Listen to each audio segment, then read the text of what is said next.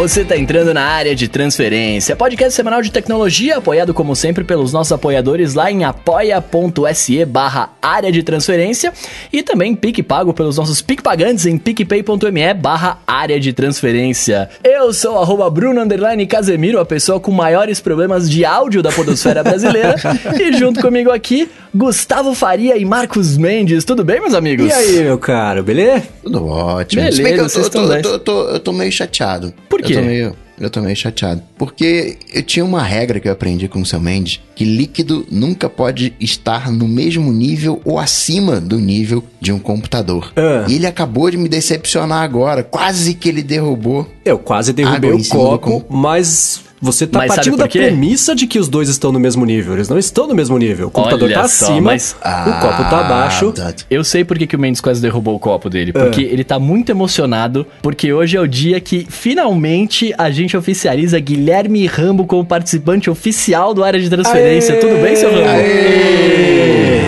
Olá, Então tudo explicou, bem? explicou. Bem-vindo, bem-vindo. Pessoal que não viu com Guilherme Rambo no título do episódio deve ter ficado muito triste quando viu. e aí agora, né, mudou e quem não gosta de mim foi ao contrário, né? Ficou feliz e depois ficou triste. e aí, Não, pessoal? mas, mano, eu tenho certeza que a galera ficou feliz, porque eu fiquei feliz demais. Eu sempre gosto quando você participa, e agora sabendo que você estará conosco todas as, as quartas-feiras e sextas-feiras, vai ser muito bom. Muito obrigado por ter aceitado e tamo junto. Seja Isso muitíssimo bem-vindo. É uma alegria pra gente e pra todo mundo aqui que tá acompanhando ao vivo, que a gravação tá aberta. Só comemorações também. Então é muito legal saber que agora o Rambo é oficialmente a quarta cabeça e não mais o apêndice do ADT. Então, seja muito É, fui bem-vindo. promovido. Eu esperava por isso faz tempos. Eu tentava cavar, cavar, cavar, mas agora, agora saiu. Faz Agora tempo, foi. né? Isso aí. Boa. Mas o pessoal aqui da live não ficou tão surpreso, não. Tinha uma galera aí que já tinha feito spelunking, né? Da, da parada. É, a Já especulação tava correndo solta desde hoje à tarde. O pessoal que, ah, então, não falaram que o Rambo vai participar, então talvez a surpresa seja essa, tá? Então vocês acertaram. Saiu na, na caras. né? Na cara da podosfera. Pode caras. Po- Nossa, seguindo, né? O papo em off ali. Muito bem, vamos começar aqui com o Sol Lopes, meus amigos. Olha, começando primeiro pelos amigos do ADT aqui, né? Que são pessoas que fazem podcasts e mandam pra gente aqui, pra gente, né, incentivar a, a, a, coisa toda e tal. Ah, e o Gustavo Saez tem o podcast Pod Apps, né? Que ele é focado em privacidade dos seus dados, né? No, no mundo mobile, né? iOS e Android. É, é um podcast bem bacana, inclusive. Eu lembro no encontro do ADT, o Gustavo levou uns adesivos Tava lá do Pod Apps pra distribuir pra galera. Eu tenho um aqui, tá guardado bonitinho. Então vale conhecer esse aí. Ele é especialista em segurança de informação, né? Então fala com propriedade aí do, do assunto. Começou já desde. Foi em 2018, tem mais ou menos um episódio por mês aí. Então tá aqui na descrição. E se eu não me engano, Ah. se eu estiver falando besteira, Gustavo me corrige depois, mas se eu não me engano, ele grava direto do iOS o podcast dele. Grava, edita, faz tudo no iPad, se eu não me engano. Tá vendo só? Então dá pra fazer. Olha só. Mas não, não tem desculpa. Quem quer fazer, pode fazer. E não foi só ele que mandou. Teve um monte de gente que mandou. Tem mais dois aqui pra indicar essa semana, né? Inclusive, eu acredito que o Gustavo Sair vai estar na fila de esperar o Fujão Cast pra iOS aqui. O- professor Sérgio Araújo também tem um podcast chamado Posologia. Nome bacana, né? E acredito que seja de, de farmácia. Coisas do tipo, porque ele discute com outros professores temas da área terapêutica e pesquisa em medicamentos. Ah lá, acertei, eu não, não pegadinha. E o primeiro episódio dele tá no Deezer. O link vai estar aqui no- nas notas do episódio. São seis episódios até agora. Eu acho que eu vou assinar isso aí, porque eu adoro escutar podcasts sobre coisa médica, mesmo não, não sendo da área. Eu Cara, acho eu bem interessante. eu escuto, vou deixar também como recomendação um podcast americano chama Soul Bones, é, que é de um casal, os dois são médicos e, e eles fazem toda semana um episódio sobre algum assunto. O dessa semana foi sobre cabin fever, que é, né, tá em alta agora porque a galera tá de quarentena, então fica aí também essa dica pra quem vai assinar o Posologia, também assina esse aí. Boa. Mas Jambo, além de ouvir coisa de medicina, você lê bula também? Não, né?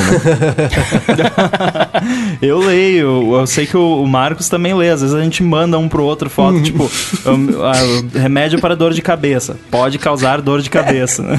É, dá uma raiva. É isso, é. Eu tô tomando esse remédio porque tive o piripaque lá no começo do mês passado, é um remédio pra controlar o batimento cardíaco. E aí a bula fala assim, é, pode causar efeito contrário de controle. Eu falei, pô, então por que eu tô tomando esse negócio? Adianta nada, né? Pode resolver o problema, pode piorar. Obrigado. Tipo aquele beta do remédio que eu comprei também, né? É. Não existem testes que comprovem a eficácia deste. Ué? Comprou cloroquina. Ah, só pode. Bom, e além do- desses dois que a gente falou agora, né? ah, tem também o, o Sebastião II, ele faz um podcast sobre perfumaria, chamado Entre Amigos e Perfumes. Ó, o, o Sermão ia gostar, né? É, então, né? Imagino que ele vai querer conhecer. Que bacana. Sabe o que eu acho legal? Ver os outros interesses e outras profissões, outras coisas que o pessoal que escuta o ADT também tem, né? Quem que, eu não imaginei que alguém que gostasse de tecnologia escuta a gente via ter um podcast Que sobre gostasse de outra perfumaria, coisa. né? É, não, não só de gostar de outra coisa, mas de, faz, de gostar a ponto de fazer um podcast. Então é super legal. E sempre que o Sebastião II manda alguma coisa, eu ligo o Sebastião Salgado e tomo um susto. mas não era o caso. Então tá aqui na descrição também. Ele falou que, inclusive, que teve muita gente boa já que foi entrevistada lá no Entre Amigos e Perfumes. Então os links de todos os podcasts estão aqui na descrição. Não, e assuntos diferentes, né? Tipo, medicina, perfumaria, não é? Tipo, ah, o cara escuta o podcast de te- tecnologia e tem um podcast de, sei lá, futebol, né? Que Uhum. muitas pessoas poderiam ter, né? Muitas pessoas têm esses dois interesses, mas não, é, é bem específico. É medicina e o outro é perfumaria. Então, bem interessante esses interesses da galera. Pois é. É, 2020 é a década do podcast.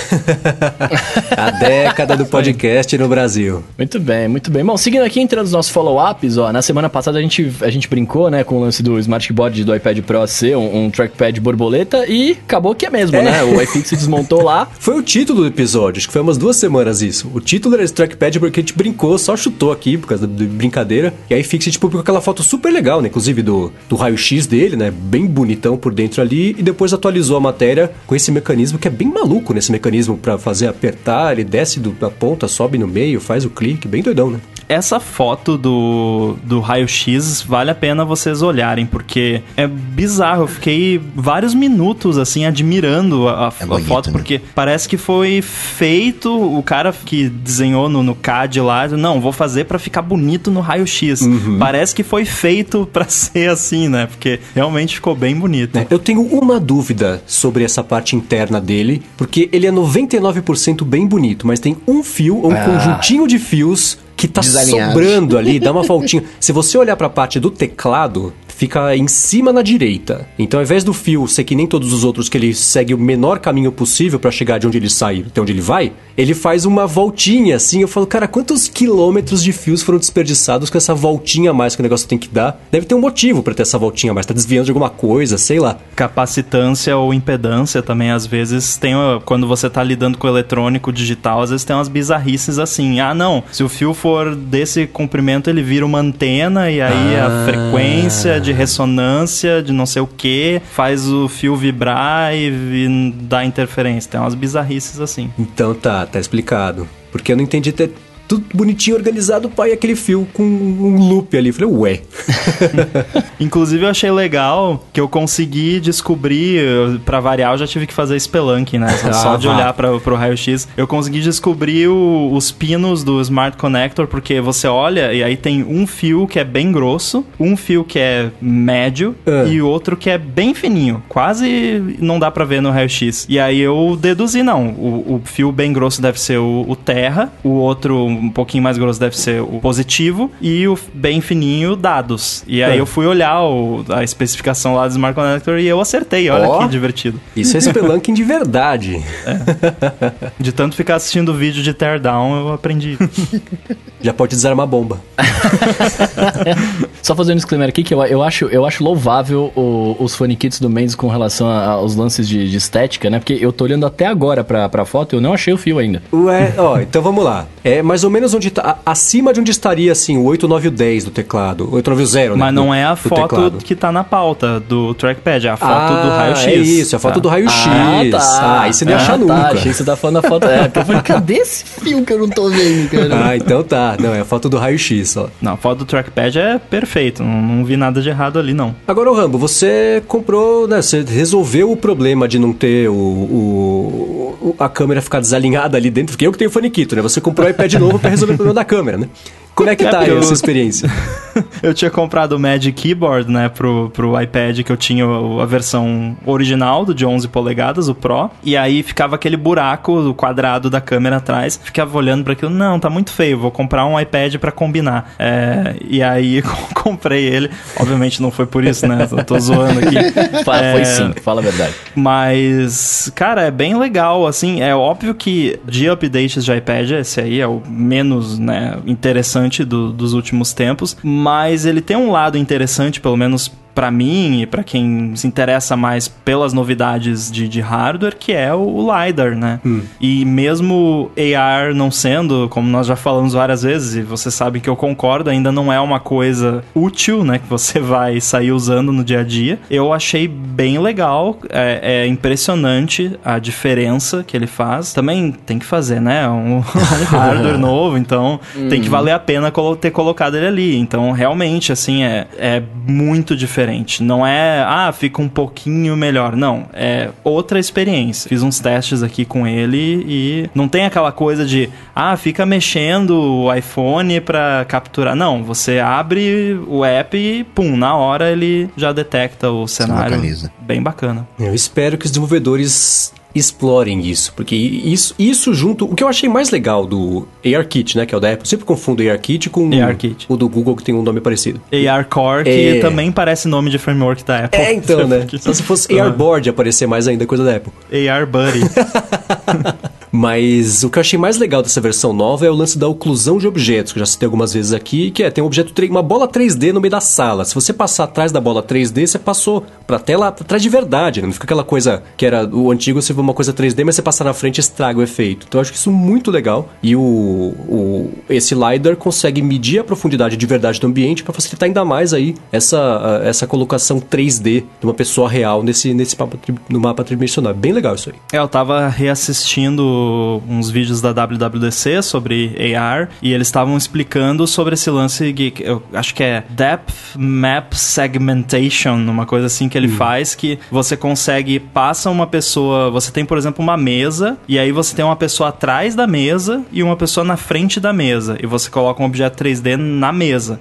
A pessoa que tá na frente fica na frente, a pessoa que tá atrás fica atrás, não é aquela coisa não. Ah, é uma pessoa então bota na frente. É, ele realmente consegue, mas ele funciona melhor para pessoas. Eu percebi nos meus testes que é, a qualidade do, né, do chroma key que ele faz é, ainda fica meio estilo Chapolin, né? mas é, assim, principalmente se ah, você tá com um objeto ali, passa uma pessoa na frente, né? A pessoa não fica parada na frente, você nem percebe, a pessoa passa na frente do objeto 3D. É, é, é algo que, obviamente, ainda tem muito que melhorar, mas é impressionante. E a, o, o LiDAR deixou a experiência de AR muito mais legal. Quando eu quiser medir alguma coisa aqui de novo, que é o- a única coisa que eu já acho AR útil atualmente é pra medir coisas, É. eu vou, vou apelar pro iPad, que é- já é bem melhor. E ele mede altura de pessoas também, com Olha! uma precisão bastante Isso é- isso é legal. bacana. Que é, isso aí. Eu lembro que a Pokémon Company faz um tempo lançou um conceito de como é que seria o Pokémon GO. Aliás, a, a Niantic, né, lançou o conceito de como é que ia ser o Pokémon GO 3.0. Se sei lá. funcionasse de verdade. E aí era isso, né? Esse Pikachu correndo pela sala, tal, escondia atrás do sofá, saía do outro lado. Então é.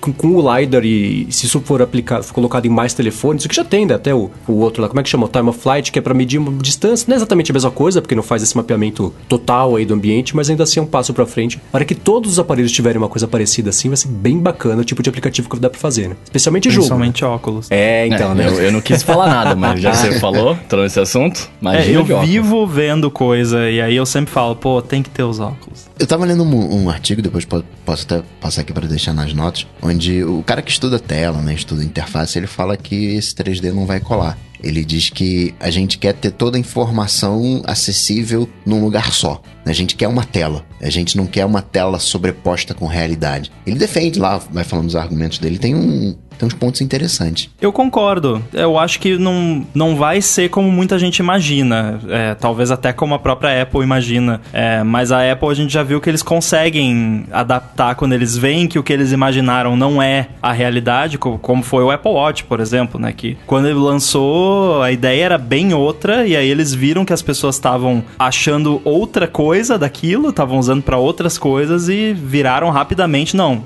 vamos adotar essa outra prática aí que vai ser mais de acordo com o que o pessoal realmente está fazendo com isso. Então, eu acredito em AR no contexto de você usar um, um wearable no seu rosto, seja discreto, leve e tudo mais, é, para pequenas interações do dia a dia que, que possam ser facilitadas por isso, mas não um display a lá Iron Man da vida. Não, não acho que seja, seja algo assim. É, eu tô lembrando de quando eu testei o Microsoft HoloLens, que era é exatamente o conceito contrário, né? Que é isso, é você colocar, sei lá, eu coloquei painéis na minha casa inteira. Então no quarto dava para ver a, a Netflix aplicada na parede grandona como se fosse um telão, eu ia pra sala, conseguia sei lá, colocava um, umas fotos, nas, quadros na parede, é, é, qualquer coisa. Você colocava e-mail para mesa de trabalho, que é a mesa do jantar também. É, e-mail e Twitter e navegador, aí você dava tudo sempre mantido ali no mesmo ambiente. Isso era bacana. Eu acho que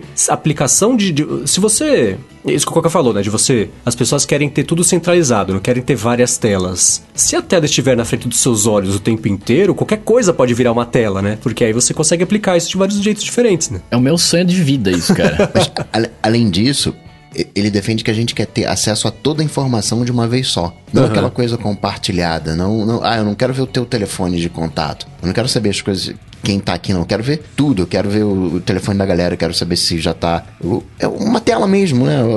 Os arquivos. Eu quero ver a previsão do tempo. Quero ter acesso a todas as coisas. Não, que acaba que a, a, a realidade aumentada você tem meio que uma segmentação. Você vai você vai mostrando os, os pacotinhos de informação. Sim. É. E exige também um, um, certo contexto, né? Por exemplo, o exemplo que você deu da previsão do tempo, como que seria isso? Ah, eu coloco uma tela aqui na minha frente que eu posso ver a previsão do tempo. Ou, ah, quando eu olhar pra rua, mostra a previsão do tempo. Mas daí eu tenho que olhar pra rua para ver a previsão do tempo. Atualmente eu não preciso olhar pra rua para ver a previsão do tempo. Uhum. E mas isso são exemplos onde o AR não é melhor do que o que a gente tem hoje, mas eu vejo exemplos, por exemplo, compartilhei, acho que essa semana um conceito que fizeram, que era você olhar pro, pra caixinha dos AirPods e você ver ali as, as suas músicas uhum. e poder escolher a música. Eu já penso algo que para mim seria muito mais útil, seria eu olhar pra caixinha dos meus AirPods e mostrar a bateria, né? Já Sim, pensando aí no, no Buddy, né? Mas é porque atualmente é meio chato. Você, se você, você só consegue ter um LED vermelho ou verde e aí aquilo não te diz muita coisa, né? Aí você tem que pegar o iPhone, abrir, esperar, ou usar o AirBuddy no Mac e tal. Então seria. Eu estando já com os óculos, eu só olho e. Pô, oh, tá com tantos por cento. Seria uma maravilha. E eu consigo ver inúmeras outras interações, por, por exemplo, o famoso exemplo do cartão. Ah, quanto que tem no meu Vale Refeição? Só olho para ele ele já me mostra. Não uhum. preciso abrir um app, tirar, desbloquear o telefone, né? Então, eu acho que tem exemplos que funcionam e tem exemplos que não funcionam. Você falou de olhar para fora para ver a previsão do tempo, dá pra fazer isso sem óculos, né? Você olha para fora, você sabe é. se vai chover ou não, né? É, principalmente se, quanto mais velho você for, mais acurada é Exatamente. a previsão, né? Agora, Bruno, semana passada o pessoal tá perguntando, né? O pessoal abriu, começou a tocar o ADT, a hora que você falou, tava falando meio assim. O que aconteceu? O pessoal quer saber. Ai, cara, o que aconteceu é. é vacilo, foi isso que aconteceu.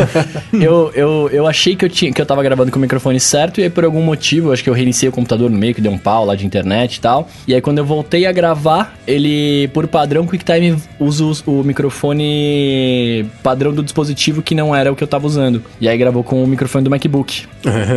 então, né? Pois é. Aí foi. Foi triste. Pô, a hora que o Edu começou a editar, ele mandou uma mensagem do tipo: Ô Bruno, é, dá uma checada aí no seu arquivo, porque eu acho. Do, tipo, era claro que já era esse problema, mas eu acho que foi isso aqui tal. E foi isso mesmo. E eu tomei um susto a hora que ele mandou, porque eu falei, meu Deus do céu, eu não estou acreditando que eu tenho duas horas de áudio pra chegar em casa e regravar, tá ligado? Sozinho. Como sempre, Edu, salvador da pátria, resolveu o Salvador problema. demais. E mandou muitíssimo Brigadaço, Muito Edu. obrigado, Edu. Muito bem, ó. Seguindo aqui, também falamos sobre o aplicativo Geneva Moon, né? Que serve para o Apple Watch mostrar a, a fase correta da lua ao longo do dia ou da noite, né?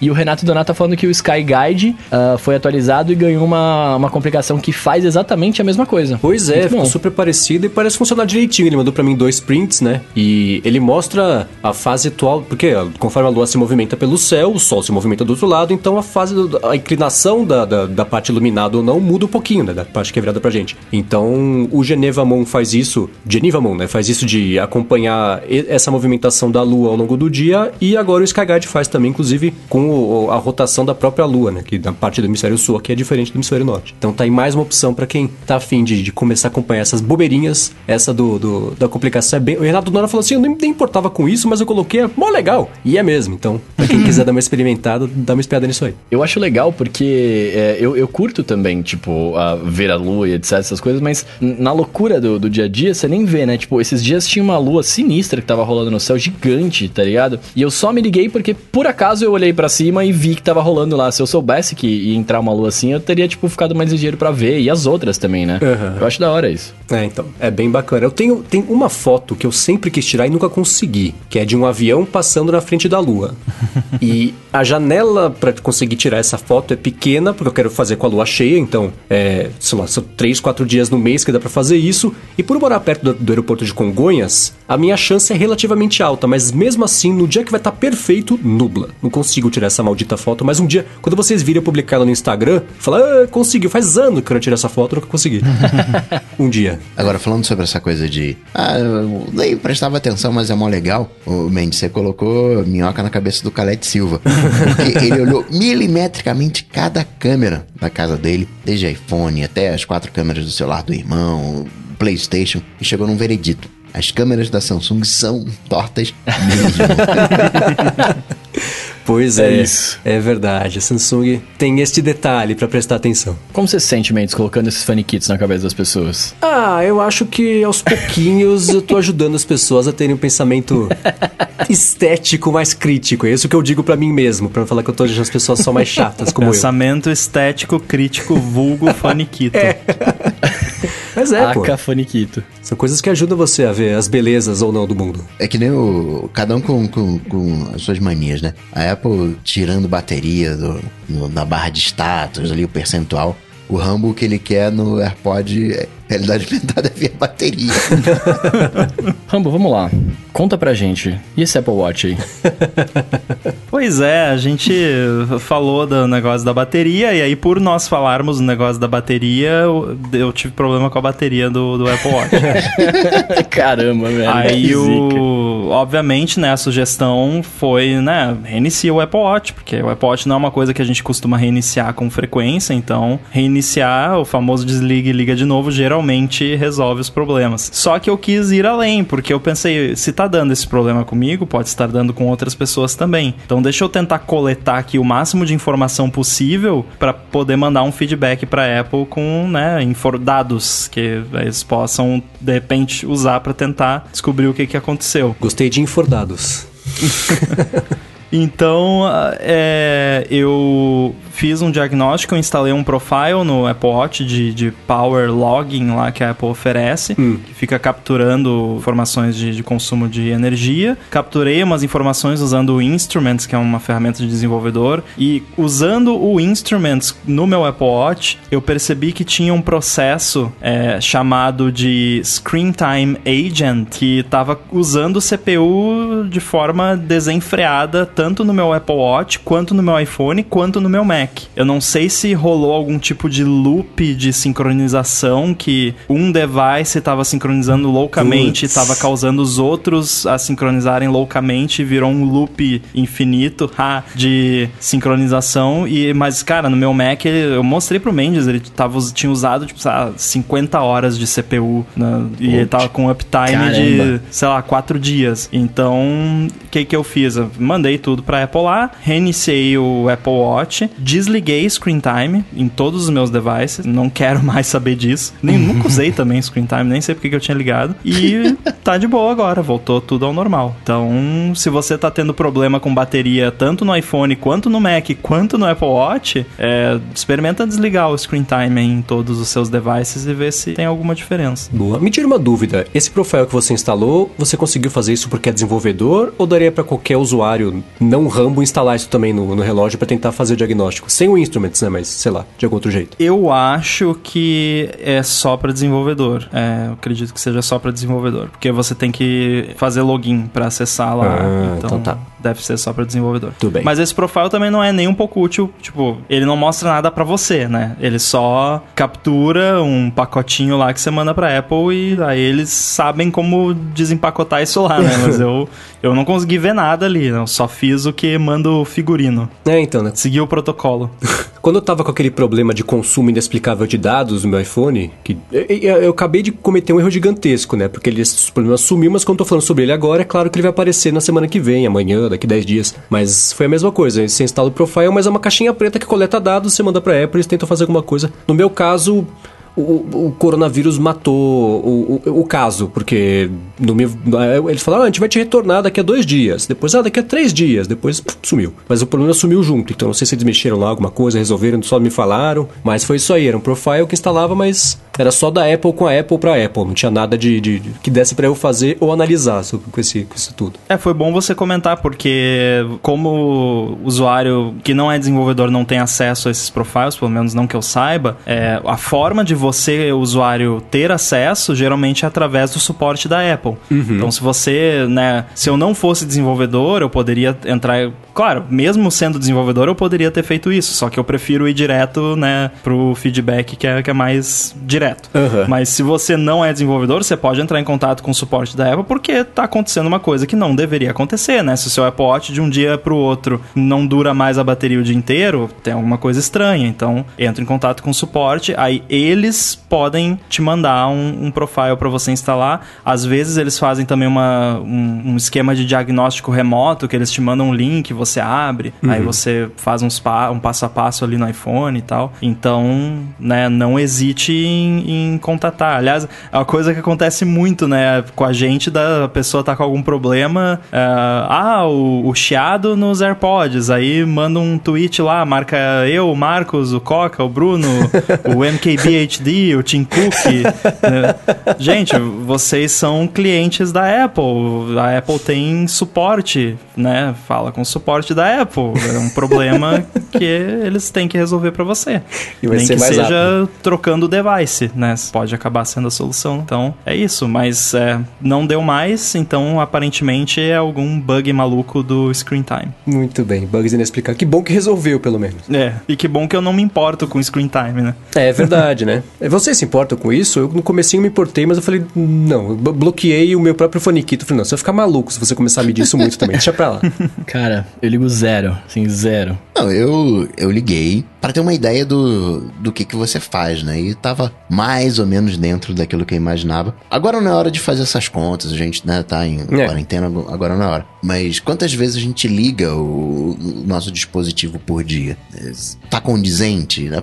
Né, Eu acho que são 150 vezes que eu ligo por dia. Eu, eu achava que eu ligava ali umas 90 vezes, tava um pouquinho mais, mais acima. Mas ok, né? Para as consultas rápidas e tudo mais. Mas o. Sabe? Pra ver se você não tá abusando das coisas, né? Uhum. Porque às vezes você tá abusando e nem, nem se toca. Mas o que é abusar? 7 horas, 8 horas de WhatsApp por dia é abusar? que acontece, né, gente? Às Ah, no vezes teu acontece. caso, você tá ganhando dinheiro, é, é, usa 16, 20. Também não, né? Que aí dá- aí vai ficar muito rico. Não precisa É, ficar você tem uma boa rico assim. desculpa. É, mas eu, eu, eu de verdade não ligo muito. Agora, sabe uma coisa que eu ligo bastante? Ah, E já entrando no nosso primeiro assunto aqui, é, eu, eu gosto, eu sou um cara que gosta de gráficos de videogames, né? Assim, eu, eu não tenho um PlayStation 4, infelizmente, gostaria muito de ter, mas eu, eu gosto bastante de gráficos. Vocês viram o vídeo de demonstração da, da Unreal Engine 5 lá do, do PlayStation? é, eu tanto vi e gostei que me deu vontade de comprar esse videogame. pois é, cara, eu fiquei impressionado com aquilo. É, é muita realidade dentro de um console, cara. é, então, né? Mas é de verdade ou é aquele vídeo promocional que quando você for ver o jogo, não vai ser nada daquilo. Não, pelo, Pelo que que eu entendi do jogo, o cara live. jogando. É, é, aquilo era o gameplay mesmo. Aquilo era, foi uma demonstração de gameplay criada pela É. Epic Games pra mostrar o poder de fogo do Unreal Engine, mas aquilo é, segundo eles, É o gameplay mesmo. Gameplay de verdade, não é aquele videozinho que passa Rodando entre um- num uma fase e PlayStation outra. 5. Rodando É, no PlayStation eles- 5, é importante falar isso. Eles falaram, ó, é um gameplay live rodando. Eles falaram live rodando Uhum. num PlayStation 5 e parecia um jogo de verdade. Tinha todas as interações e tal. Obviamente, né, provavelmente só implementaram o que precisava pro demo, porque é um demo, né? com certeza. Mas o que Uhum. me chamou mais atenção foi. é, na verdade, tudo me chamou atenção né, nesse vídeo, mas assim, é, o, o, o que me deixou mais impressionado foram três coisas. Primeiro, o fato deles estarem usando assets cinematográficos para o jogo, porque você tem aqui, aquelas ferramentas de captura de superfícies 3D que usa para filme, usa para jogo também, e aí tinha, tipo, a versão para jogo, né? Porque tinha que ser men ter menos polígonos e não sei o que. E tem a versão cinematográfica, que aí é pro render que vai ficar 50 horas renderizando num, em 50 Mac Pros lá, né? É, e eles, para esse jogo, usaram a versão cinematográfica dos assets. Eles até mencionam que alguns polígonos chegam a, a representar só um pixel do, do resultado final. Então tem muito polígono. É, outra coisa que me chamou a atenção foi a questão da iluminação em tempo real, de você mover a luz e aí ela rebate numa pedra e a luz que rebateu na pedra reflete no outro lado e move em tempo real. E eu gostei muito dos insetos, cara. No, que tem um- os insetos que, que é um, um sistema de, de partículas, né? Que reage a uma lanterna que a personagem do jogo aponta assim e os insetos fogem. E é tudo dinâmico e tal. Achei muito legal essas três coisas. Eu comecei a ver o vídeo, né? E eu tava vendo. Na hora que eu comecei a ver, ele não tava com som. E aí eu não tava prestando atenção, eu tinha dado play, mas não tava prestando muita atenção. Eu fiquei olhando e falei, nossa, aqui, onde essa galera tá, né? Tipo, que lugar é cheio de pedra. Aí eu comecei a me ligar, eu falei, nossa, peraí, peraí, isso aqui tá. Isso aqui é um gameplay, tá ligado? Eu falei, nossa, olha esse. Olha essa. esse defi- cara, é, é- é um. É, é, pra mim, né, assim. Ficou uma parada de, de, de high definition tão grande que eu, eu fiquei pensando, eu falei, cara, imagina ah, como que deve estar o cooler dessa parada, né? Rodando ali e fazendo bem. Então, o quão, o quão quente não vai ficar esse negócio, né? Porque tá, é, é muito processamento ali pra deixar daquele jeito. Mas É. aí você entra no modo Zen Rambo e simplesmente não liga pro calor. O meu PS4 fica ali quando eu tô jogando, parece que ele vai decolar. É, o carregador do Apple Watch fica em cima do PS4. Quando o Watch tá carregando e eu jogo, depois eu vou pegar o Watch, o Watch parece que ele vai ficar. fazer uma marca de calor no meu braço, assim. Aquelas de né? boi. É. De boi. então, assim, é, eu não ligo também. O videogame foi feito pra esquentar, pô.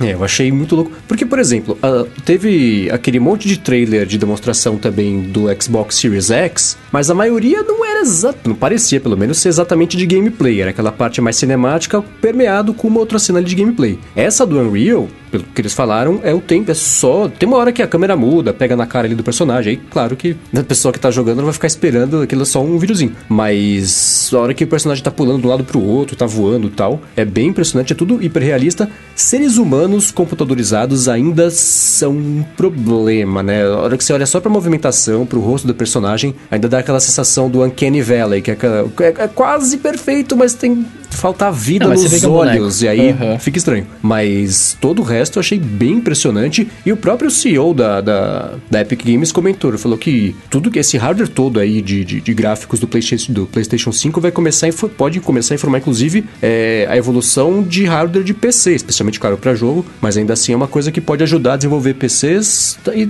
no futuro nem só para jogo, só para parte gráfica mesmo, para usar para outras coisas. É bem impressionante. E a, ela- a- Sony comentou, né, que acha que vem, que aquela, ela falou que vem até o final do ano, provavelmente perto do Natal, para não perder esse tipo de venda, né? A Microsoft está prometendo também o Xbox Series X para mais ou menos essa data. E é louco você pensar, né, que os dois estão investindo nisso, ao mesmo tempo tem toda essa parte de jogo na nuvem que está evoluindo, o próprio Google, a Amazon tentando fazer alguma coisa também. A Nintendo co- correndo por fora, como sempre, né, com um hardware mais simples, não querendo fazer coisas hiperrealistas, apesar de ter algumas pouquinhas coisas assim também no Nintendo Switch, né, mas é, é engraçado ver como a guerra dos consoles está voltando a acontecer, que nem acontecia na época do. sei lá, de lançamentos do PlayStation 4, do, do 3 também, com o Xbox acompanhando. Então, até eu que não sou muito de jogos, tô achando empolgante essa. eh, Como é que vai ser até o final do ano essa parte de games.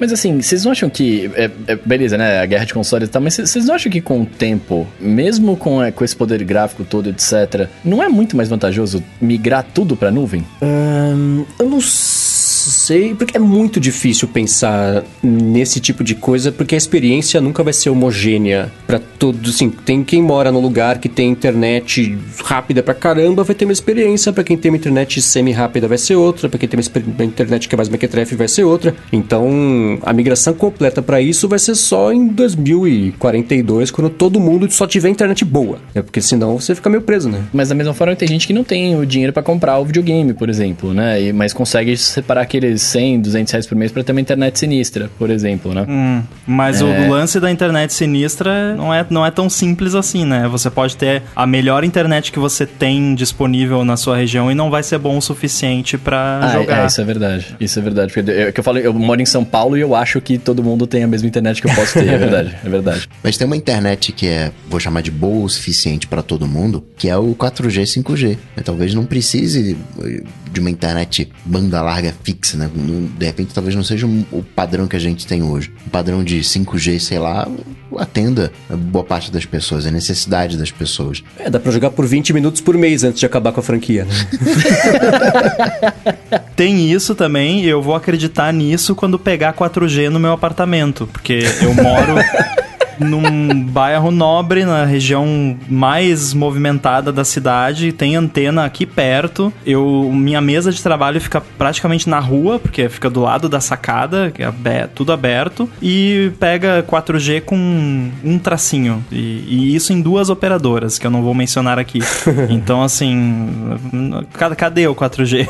Nossa, mas sabe que essa foi a minha experiência também? Aqui em São Paulo, isso, isso é bom. O sinal, pelo menos dos lugares onde eu fico, o sinal é bacana. Mas é engraçado, por exemplo, quando eu vou visitar meu irmão, cara, se você tá na rua, se você entra no estacionamento que tá no térreo, mas tá coberto, já acabou o sinal. Você entra num shopping, o sinal some. É muito louco como é, é bem mais frágil. Acho que a experiência deve ser parecida aí. Porque é, é muito. Você, você tá na janela, beleza. Entrou na casa, morreu o sinal de novo. Então é louco como eles não aprenderam a fazer o sinal distribuir de cima pra baixo, é la- além do lateral, porque não, não chega o sinal.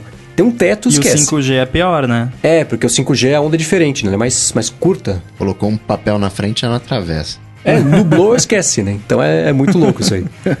É, mas eu, eu acho eu acho difícil acreditar que num prazo pequeno vai tudo migrar pra nuvem. Acho que é na infinite time scale, né? Vai, vai demorar um pouquinho ainda, é, muitos anos. É, e aí, como é que será que fica? Porque esses consoles todos estão evoluindo nesse nível pra todo mundo rodar essas coisas, pessoal, ah, ray trace, tudo localmente. Se for na nuvem, a gente até comentou isso aqui uma vez, né? Se for na nuvem, esse processamento tem que acontecer na- no servidor e ele só entrega a imagem pra casa do assinante do jogo, certo? Então, se a coisa continuar evoluindo desse jeito, me parece que essa vai ser a última geração de consoles pesadões, grandões, com hardware gigantesco para tudo.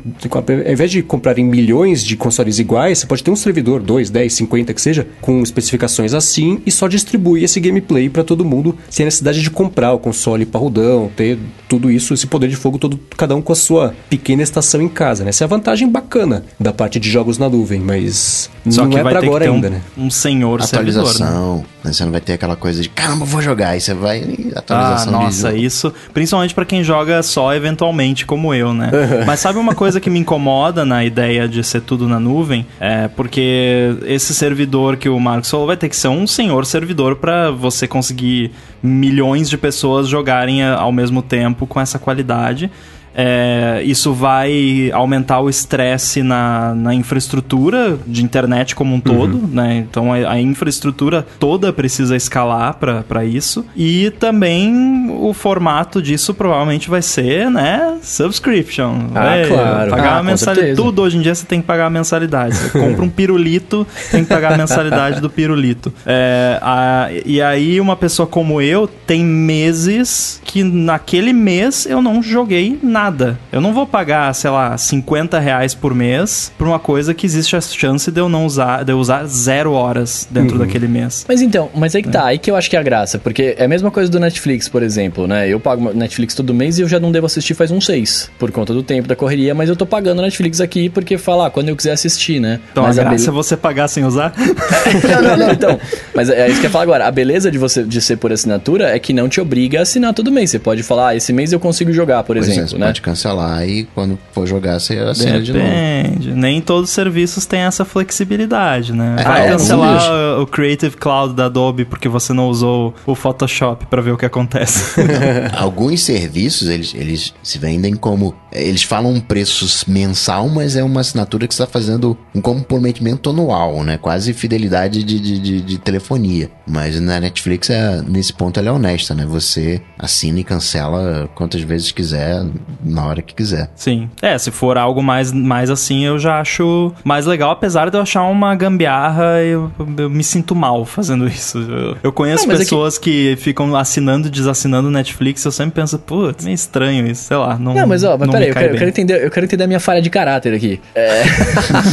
porque, porque, cara, ó, eu, eu- eu imagino, eu imagino assim, você, o Adobe, você mencionou o Adobe, né? Tem o plano anual, o plano mensal, o plano e o plano sei lá o que, né? Semestral, se eu não me engano. Eu pago o plano anual porque eu uso o Adobe Audition 100% do tempo, todos os dias, né? Beleza, eu tô, pra mim faz sentido, então eu tô, tô pagando. É, mas um, um outro serviço que eu, eu vou usar esporadicamente, por exemplo, eu não preciso pagar os seis meses, eu posso pagar mais caro, porque aí é mais caro mesmo, se você paga o mensal, né? E aí você pagou naquele mês. Se no mês seguinte você não for usar, você pode cancelar, a renovação automática, mas você pode cancelar e já era. Eu, eu, eu, não, eu, não, eu não enxergo a minha falha de caráter ne- nesse, nessa ação aí. Não, não, mas eu não quis dizer que é uma falha de caráter. Eu, é que eu tenho faniquito com isso. Tipo, eu, eu, sei lá, não, não gosto, eu pessoalmente não gosto de fazer isso. Saquei. O problema que eu vejo disso é você esquecer de cancelar, né? Que isso É, pra mim tem- acontecia tem quando eu que botar jogava lembrete, né? Warcraft. eu, fiquei, eu fiquei também uns três meses pagando Warcraft que eu falei, nossa, velho, eu preciso esquecer de cancelar. Falar, ah, beleza, agora não dá, porque eu só lembrava que tinha que cancelar quando chegava a notificação, né? No, do Nubank. Ele, ah, você o, o bagulho descobriu no cartão. Aí você fala, nossa, preciso cancelar isso, velho. Ah, depois eu cancelo. E aí passava-se mais um mês, eu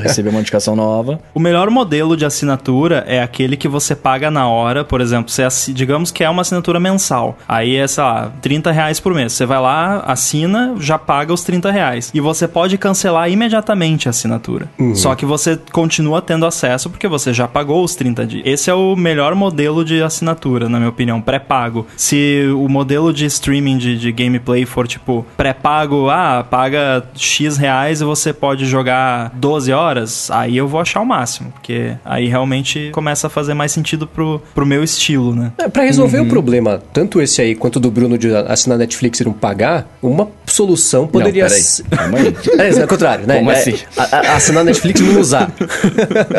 Errei.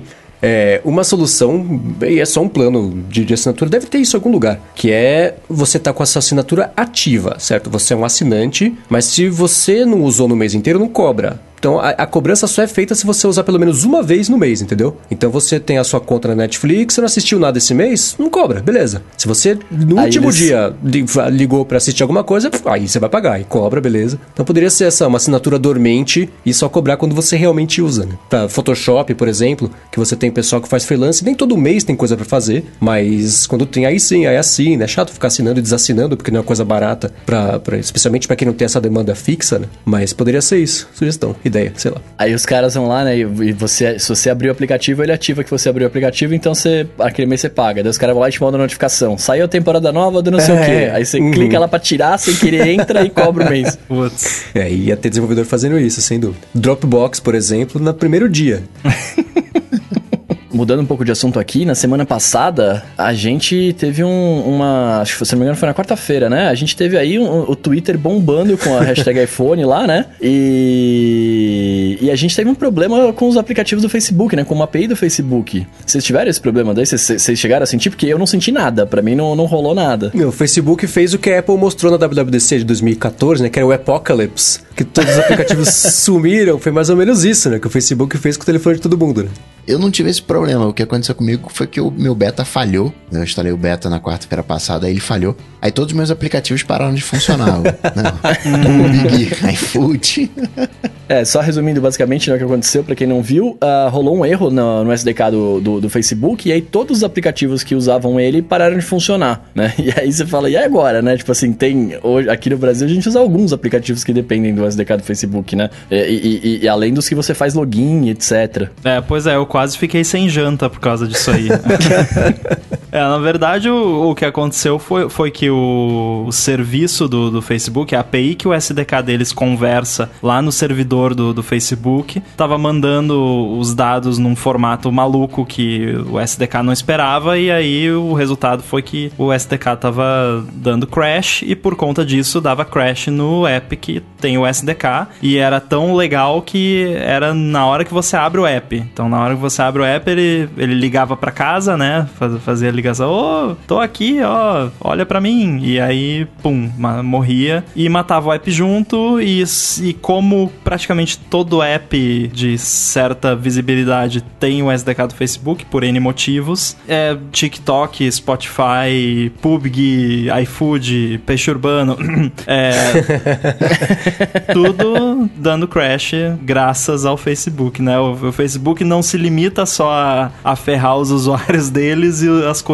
deles, eles ainda ferram os outros. Ah, e o que era mais absurdo é que o WhatsApp o Instagram continuavam abrindo, né? Então, então o Facebook estragou todos os apps. Eu não sei se o aplicativo do Facebook também devia continuar abrindo, mas acho que sim, né? Mas os apps outros todos. E foi muito louco, porque é, eu, eu tava vendo filme na hora que começou a dar esse problema todo, e aí o Rambo mandou alguma coisa que tava rolando isso aí, e falei, putz, que, que saco, né? Aí eu, quando tô vendo o filme, eu abro o IMDB 612 mil vezes por filme, né? Porque ah, parece que, ah, putz, essa pessoa, o que ela fez tal. E aí eu tentei abrir o aplicativo do IMDB e começou a dar crash. Falei, que saco, tá bugado. Eu levei uns 10 segundos a tentar associar Lé com Tré e perceber que o negócio que o Rambo tinha me mandado era o mesmo problema que tava dando nisso aí. E foi, pô, imagina, cara, hora da janta, iFood, próprio peixe urbano fica fora do ar na hora que tem maior demanda do dia, né? Que absurdo isso aí. E era engraçado porque, por exemplo, eu vi o William Max comentou no Twitter e aí eu tentei fazer o teste e rolou. Se você ligasse o modo avião ou desligasse o Wi-Fi e dados, abriu o aplicativo. Porque aí não, não nem começava a ativar a API, sei lá. Mas era só ligar a internet. Falar, ah, agora que eu entrei, se eu ativar a internet vai funcionar. Não, se ativava a internet na hora, dava crash e o aplicativo é, era fechava. era o dado enviado do servidor do Facebook que fazia o crash. Então o que, que eu fiz aqui? Eu bloqueei facebook.com, qualquer coisa, ponto facebook.com. Entrei no Pi-hole que eu tenho aqui na internet, que Coca acho que também tem, né? Entrei lá, bloqueei Facebook totalmente e pedi a minha janta e fiquei jantando e, e vendo o, a repercussão da coisa, tipo o Michael Jackson lá naquele meme comendo pipoca. Era eu, com o meu Outback aqui, feliz da vida. Comendo costela? Costela. e aí a gente vê que o desenvolvedor coloca uma API, coloca um SDK dentro do, do seu aplicativo e ele não tem a menor ideia do que está colocando. É, então, né? Eu lembrei da Zoom que falou exatamente isso, né? A gente não sabia que o SDK do Facebook mandava informações pro Facebook. Jura? Vocês precisam ah, contratar pessoas tá. com cérebro, porque todo mundo imaginou, menos vocês. Então. É, isso é um, uma questão que muitos desenvolvedores não têm noção. Às vezes têm, mas são obrigados, porque mandaram, né? Isso é uma coisa que acontece com muita frequência. As pessoas têm mania de culpar os desenvolvedores por tudo, mas em aplicativo de empresa maior, a culpa quase nunca é do desenvolvedor e quase sempre é de algum diretor, gerente de produto, equipe de marketing, porque alguém, ah, a gente quer pegar a conversão dos anúncios que a gente está fazendo no Facebook. Bota o SDK do Facebook. Ah, não, mas o SDK do bota, não, eu tô mandando. é, é, assim, então não adianta. Às vezes o desenvolvedor até sabe o que está fazendo, mas não, né? Mas sim, tem muitos que, que não sabem né, das consequências e espero que com essa essa ocorrência aí o pessoal tenha ficado mais ligado. Eu, eu fiquei satisfeito com a repercussão que teve, que saiu em vários veículos, né, mainstream, Verge, Washington Post, vários, é, várias publicações, né, que pessoas comuns, entre aspas, leem. E também eu fiz um artigo no meu blog detalhando tecnicamente para quem quer saber, né, para quem é desenvolvedor e quer saber mais. Então, tomara que o pessoal fique mais ligado agora. Isso é uma coisa que. E você explicou bem pro The Verge até pro Washington Post, né? Você foi citado lá também, não foi? Na é matéria falando. Não, a melhor parte foi que saiu no, no The Washington Post um, um, quote meu falando que eu. Como, como, é que é? Eu não fiquei sem janta por causa do Facebook. É. Uma coisa assim. e o que acontece. Eu, eu, vou tentar. Eu vou resumir rapidinho, você pode ser. Acho que pode falar mais aprofundadamente. O, o aplicativo que coloca o, o SDK do Facebook lá, geralmente faz isso para fazer análise de dados, e aí o Facebook, claro, também recebe esse tipo de análise. Então, mesmo no caso de quem não tem uma conta no Facebook, ou não faz o login com o Facebook, ainda está sujeito a ter esses dados coletados. Então, quem não tinha nada a ver com a história acabou não conseguindo usar o aplicativo, porque teve esse bugzinho que, que enfim, só dependia do Facebook resolvendo. É, e não foi um bug grave, foi uma coisa super besta, sabe?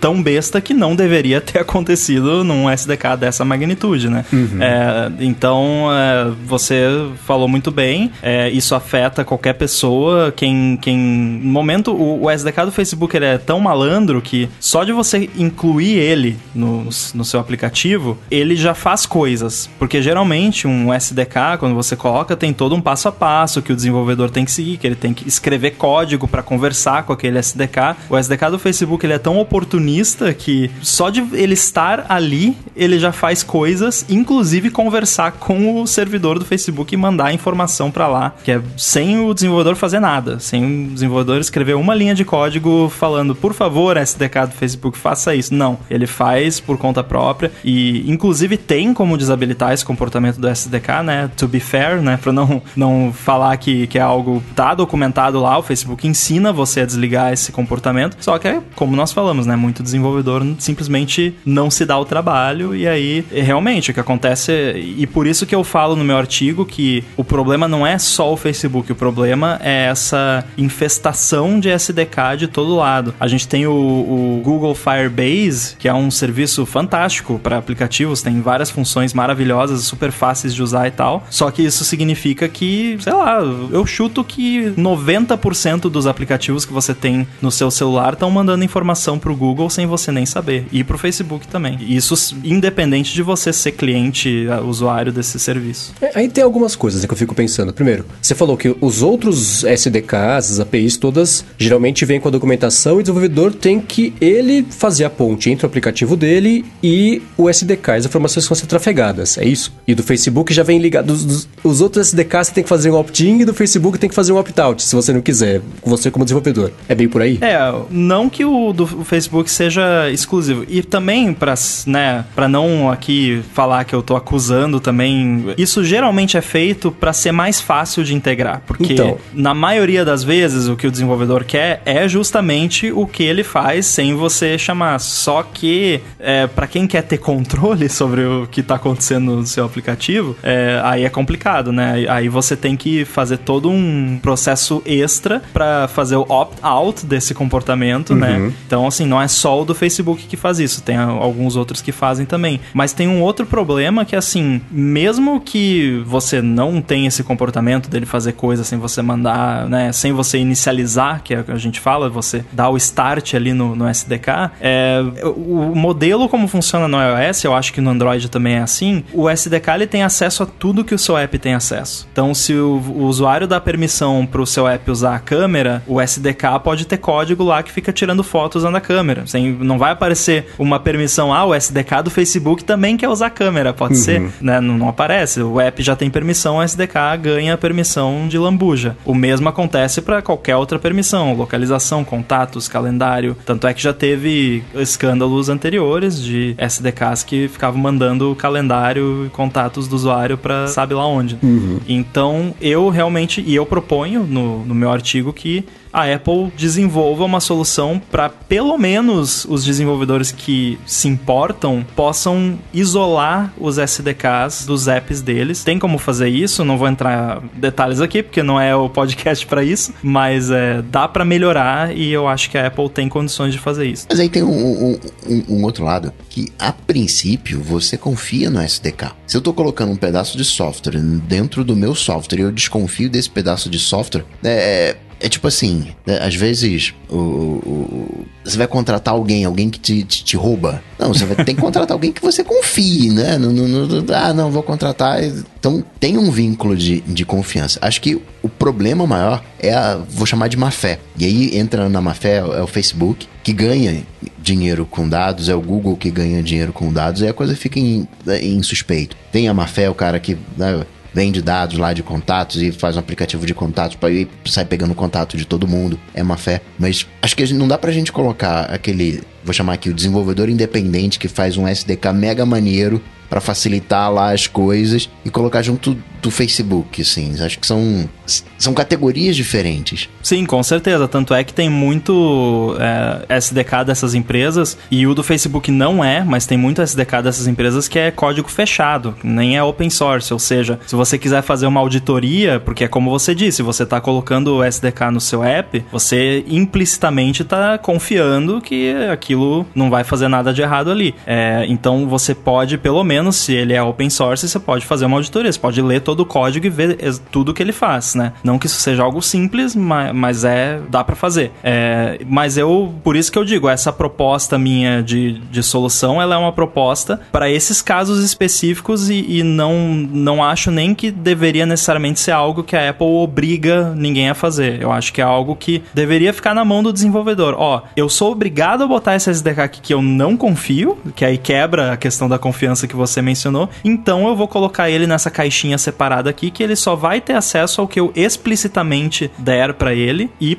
ponto final, né? Se o outro carinha lá quiser botar dentro do app dele do jeito que sempre foi, paciência, né? Cada um faz do, do jeito que achar melhor. É, porque, por exemplo, como o Mac ele é mais livre em termos de desenvolvimento, essa, essa tecnologia que permitiria fazer isso, no Mac você já consegue fazer. Então, se eu, por exemplo, colocar no Fusion Cast num, num futuro update, não estou prometendo, tá? Mas se eu colocar num futuro update você vai poder enviar o seu vídeo pro YouTube usando o app. Eu vou ter que colocar, não ter, eu poderia fazer na mão, mas né, tem o SDK lá bonitinho, então eu boto o SDK do Google lá do YouTube eu não sei o que, que esse SDK tá fazendo, eu posso dar uma olhada no código e tal, mas, né, não confio. Então, no Mac, se eu fizer isso amanhã no FusionCast, eu posso colocar ele num, num processo separado, mesmo distribuindo o app via App Store, e eu limito. Esse processo não vai ter acesso aos seus documentos que você abriu, não vai ter acesso aos dados uh, brutos ali do seu projeto, não vai ter acesso a nada que eu não falar para ele, ó, tá aqui o arquivo de vídeo, manda pro YouTube, pronto, acabou. Eu no Mac eu já posso fazer isso. Eu gostaria de poder fazer a mesma coisa no iOS, só que a Apple não deixa, né? Ainda.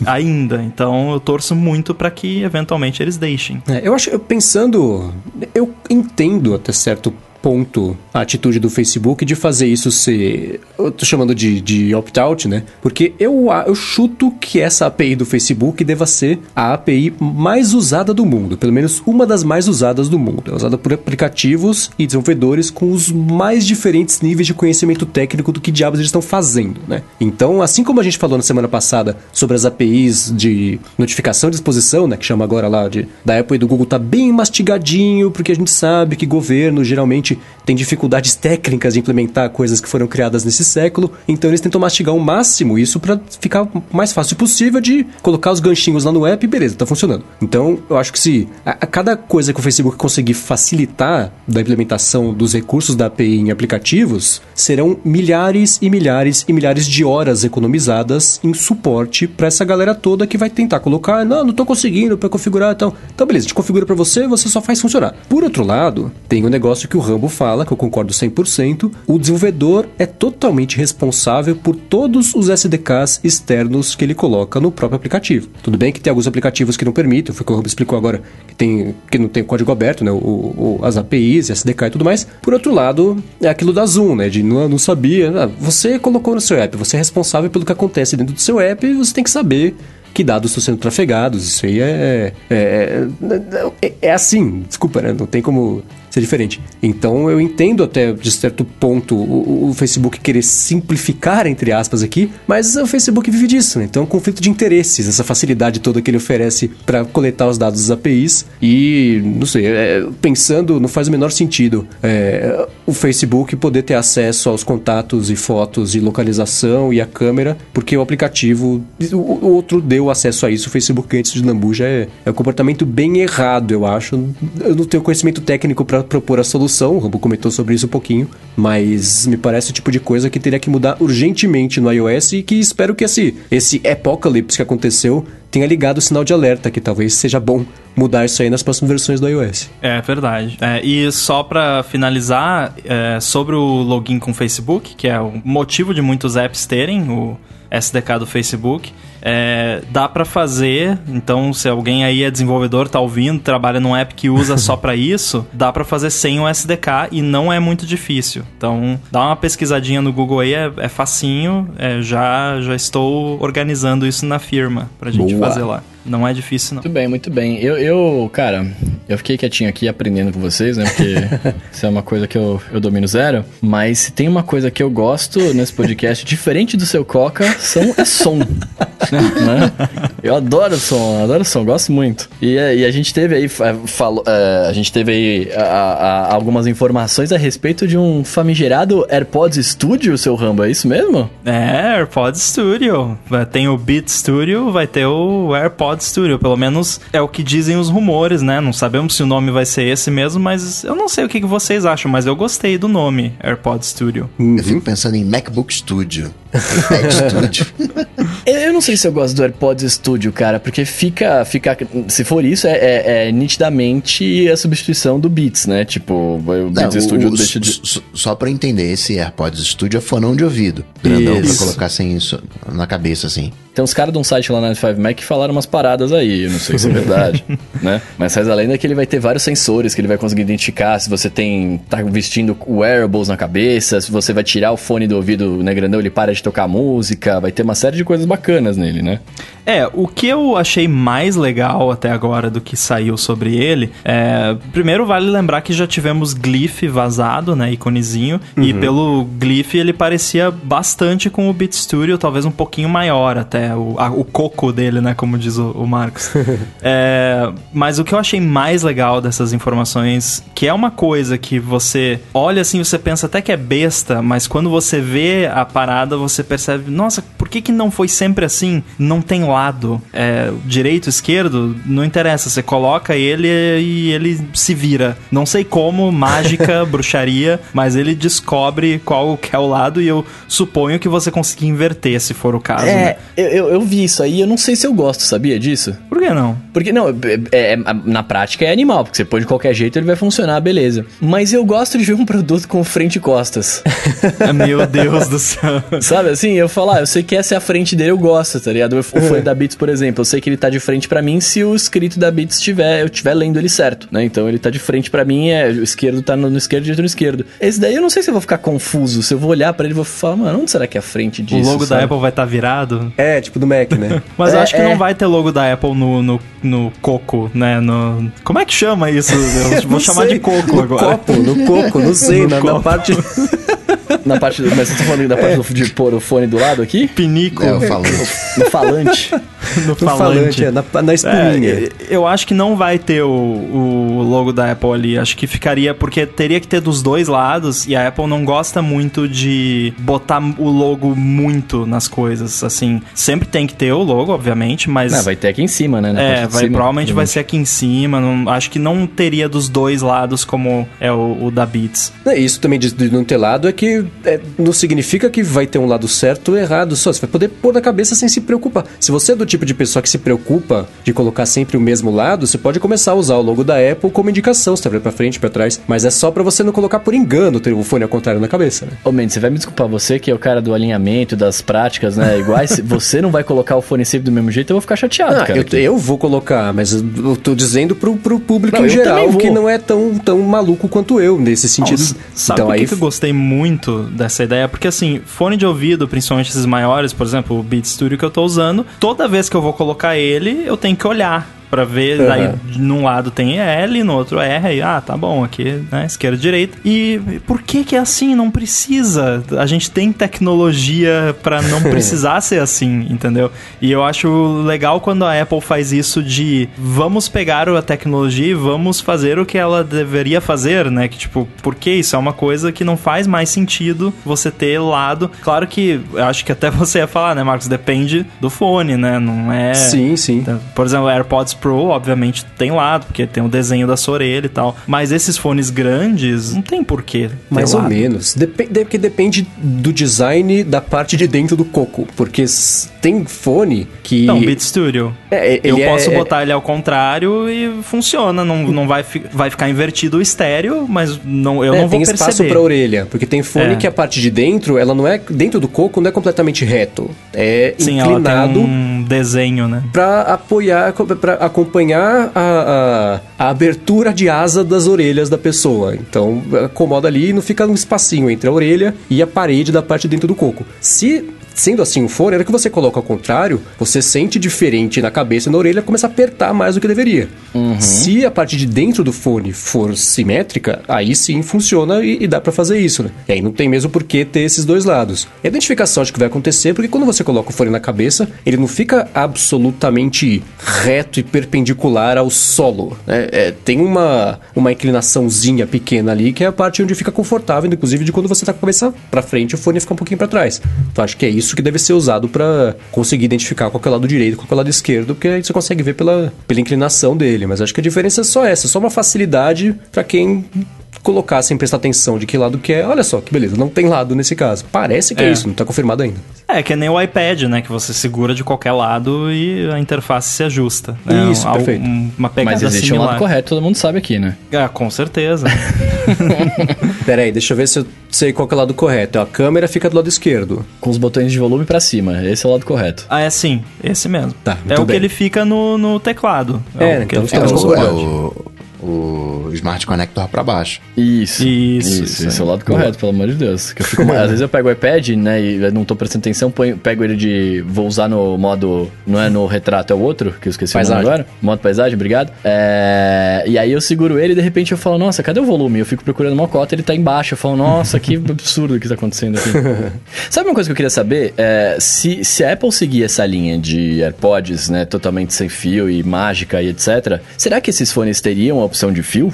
E isso é algo que eu nos comentei no Stack Trace da semana, que pra mim precisa ter fio. Sim, sem dúvida. Pra mim também. Porque é, pra chamar Studio, né, supõe-se que é pra usar em estúdio, tem que ter fio. Não adianta, Bluetooth ainda não chegou lá, né, já falamos sobre isso aqui. Então, eu, a- eu, eu tenho fé que vai ter fio, porque seria meio ridículo não ter fio, eu acho, um fone desses. Ainda mais porque vai ser uma parada cara. É, é que nem eu, eu acho que eu comentei em, em off com, com o Marcos, a não ser que eles tenham descoberto um voodoo milagroso que faz o fone funcionar Bluetooth para as aplicações de estúdio, que é, por exemplo, a gente gravar agora aqui, eu tô com o meu fone ligado com fio no microfone, que é a interface de áudio, para eu poder me ouvir e ouvir vocês sem nenhum tipo de delay para não ficar falando sanduíche ishi, né? É, então, é, para mim tem que ter fio. O Beat Studio, ele tem essa pegada de estúdio?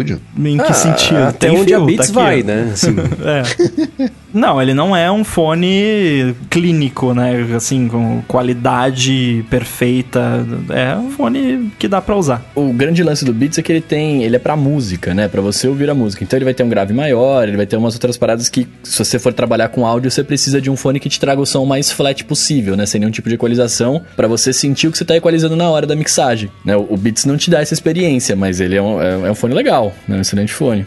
Mas, por exemplo, pro meu trampo, que eu, eu, eu, eu uso pra dublar, eu, eu levo no estúdio meu fone, eu plugo meu fone na interface dos caras lá e gravo com fone. Se eu tiver, se ele for só Bluetooth, eu só vou poder usar esses AirPods Studio pura e meramente pra distração, né? Pra entretenimento. É, eu acho que eu não vejo a menor possibilidade dele vir sem fio, porque é, os desafios do fone Bluetooth são dois, né? Primeiro, latência e o segundo, qualidade. Para isso ser usado, é que nem o Mac Pro, que é feito para Pixar comprar 600, se tanto faz quanto, quanto vai custar, porque são 600 Max. O estúdio vai ser usado com esse nome e, e, e acho que a indicação vai ser para é, é, o, é o AirPods, se não fosse AirPods Pro, não existisse, eles chamar AirPods Pro, né? Pra galera que AirPods trabalha em estúdio. Pro Pro. É, tudo bem que isso vai ser um universo um pouco maior, mas a indicação é essa de estúdio, né? O pessoal perguntou aqui agora, no, que tá acompanhando ao vivo. Agora a dúvida é: tá, ele vem com fio. O que, que tem na ponta? Lightning Mas- mas- ou P2? Eu acho que Tem são que os ser dois. Você E o desencaixa, encaixa. Dividir mandou aqui. Será que vai o carro vai ser vendido à parte por 99 dólares? Eu acho que são os dois. Por exemplo, o, o, o Quiet Comfort 35, ele vem com. Ou pelo menos vinha, não sei. Ou não era ele. Sei lá, algum fone que eu já tive, talvez não seja esse. Ele vinha com adaptador. Não era o, o QC35, era um outro. Ele vinha com um adaptador já e você tirava numa ponta na outra, você colocava a entrada que fosse a mais apropriada para você usar na hora. Se fosse ela um Lightning ou um P2. Poderia. Imagino que seja uma coisa assim que vai acontecer aqui. O Beat Studio ele tem uma saída P2 e você carrega ele por uma porta micro USB separada. É, e o, e o Beats Studio ele tem uma, uma coisa legal que você pode carregar e ouvir ao mesmo tempo, né? Tem, tem fones que quando ele tá carregando você não consegue ouvir, você não consegue usar o fone. né? Então, por exemplo, eu tive um da, da Bose, se eu não me engano, que ele tinha, ele era Bluetooth, mas ele tinha um adaptadorzinho nele, que era o adaptador Bluetooth. Então, quando acabava a bateria, você tinha que tirar esse adaptador, deixar carregando Nossa. e pôr, o, e pôr o cabo do fone pra continuar ouvindo enquanto carregava o, o adaptador. Fone modular. É, é, rolava isso. Aí a Judite comeu o fone e ficou só com o adaptador aqui em casa. Que bom que ela não come adaptador, né? Judite ia virar Bluetooth. Acho que faz sentido vir com um P2 padrão pra você colocar no Mac, pra você colocar nesse, entre aspas, ambiente de estúdio. Embora eu acho que eles tenham muito mais uma pegada de audiófilo do que propriamente estúdio. Acho que é uma coisa pra aquele cara, é, o, faniquito de áudio, né? O Mendes de áudio. que fica vendo as coisas. Ah, parei, não, o- o- o- no- não, esse agudo não foi lá não, tá?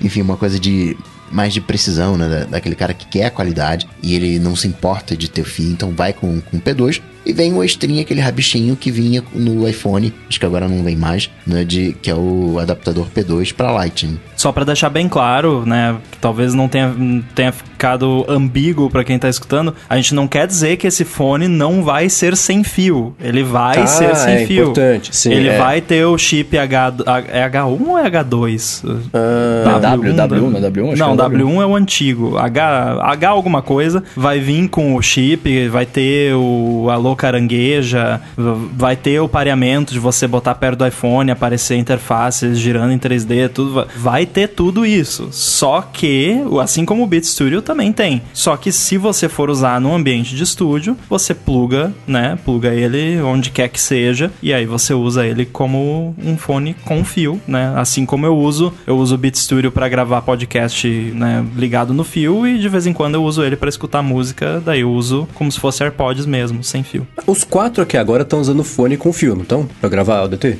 Sim. Sim, senhor. Então, é, a brincadeira é essa por enquanto. Mas é isso, tem opção, né? O Q75 é assim também. Aliás, eu comentei semana passada, não, não uso mais pra nada, uso toda semana pra gravar o DT. Eu falei que não uso o Q75 mais porque ele na cabeça, né? Então, é, ainda uso com, com fio pra isso e, e É aí dá tipo pra usar perder o fio. óculos na cabeça, né? Isso, é, né? Fala, cadê meu celular? Você tá com ele na mão. É bem isso. Por falar em cabeça, ó, ó a Coca, é, o, eles, vo- ele vai ter detecção para se ele tá na sua cabeça, se tá na, na sua orelha, e vai ter detecção de pescoço também.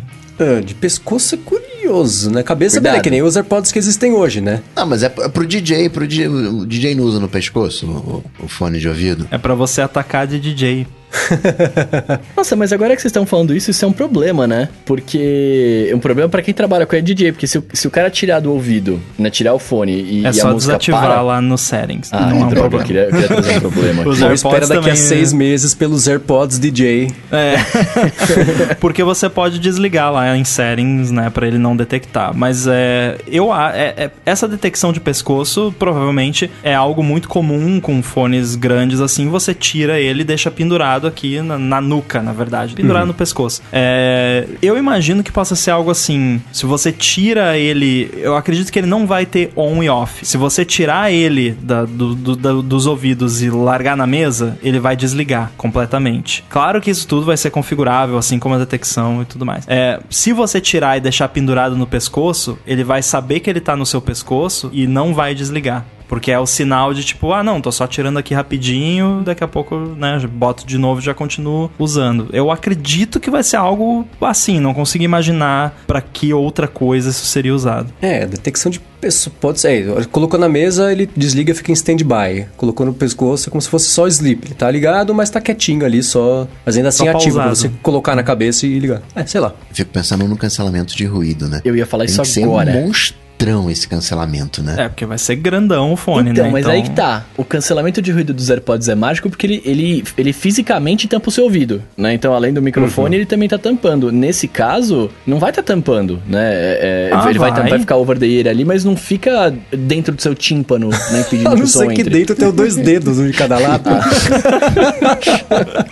Não, mas ó, você consegue, por exemplo, o próprio Beat Studio tem cancelamento, é, ele é bom, Tem. não é tão bom quanto o do, dos AirPods É. Pro, mas eu acredito que se rolar um- uma vedação adequada ali, você consegue fazer, até porque o- o- os alto-falantes vão ser mais poderosos, os microfones provavelmente vão ser mais precisos, é muito maior, então você não precisa se preocupar tanto, com, provavelmente a bateria vai ser muito maior, então não precisa aquela preocupação tão grande com poupar bateria, tem mais espaço para componentes eletrônicos, então eu acho que tem tudo para esse fone aí ter um cancelamento de ruído fantástico. E o esquema do HomePod também, né, dele ficar ouvindo o som dentro do seu ouvido para equalizar de acordo. Cara, que trabalho que é, né, fazer essas paradas. E um amigo meu uma vez falou pra mim, não, os AirPods são muito caros, porque é só, é só um fonezinho. Eu falei, irmão, você tá subestimando a tecnologia ali. Não, não, é só um fone. Eu falei, não, tá bom. Então... Eu acho que quem descreve muito bem é o. o- a- eu vi pela primeira vez falando dessa forma o René Rich, né? Que é, é computador pros seus ouvidos, né? Assim como o Apple Watch é um computador de pulso, AirPods é computador de ouvido. Você bota um computador na orelha. Vai ser legal a geração seguinte, que você vai poder colocar o fone pra frente e já você usa Apple Glasses pra você conseguir aquela barrinha pra Cara, colocar na frente dos olhos.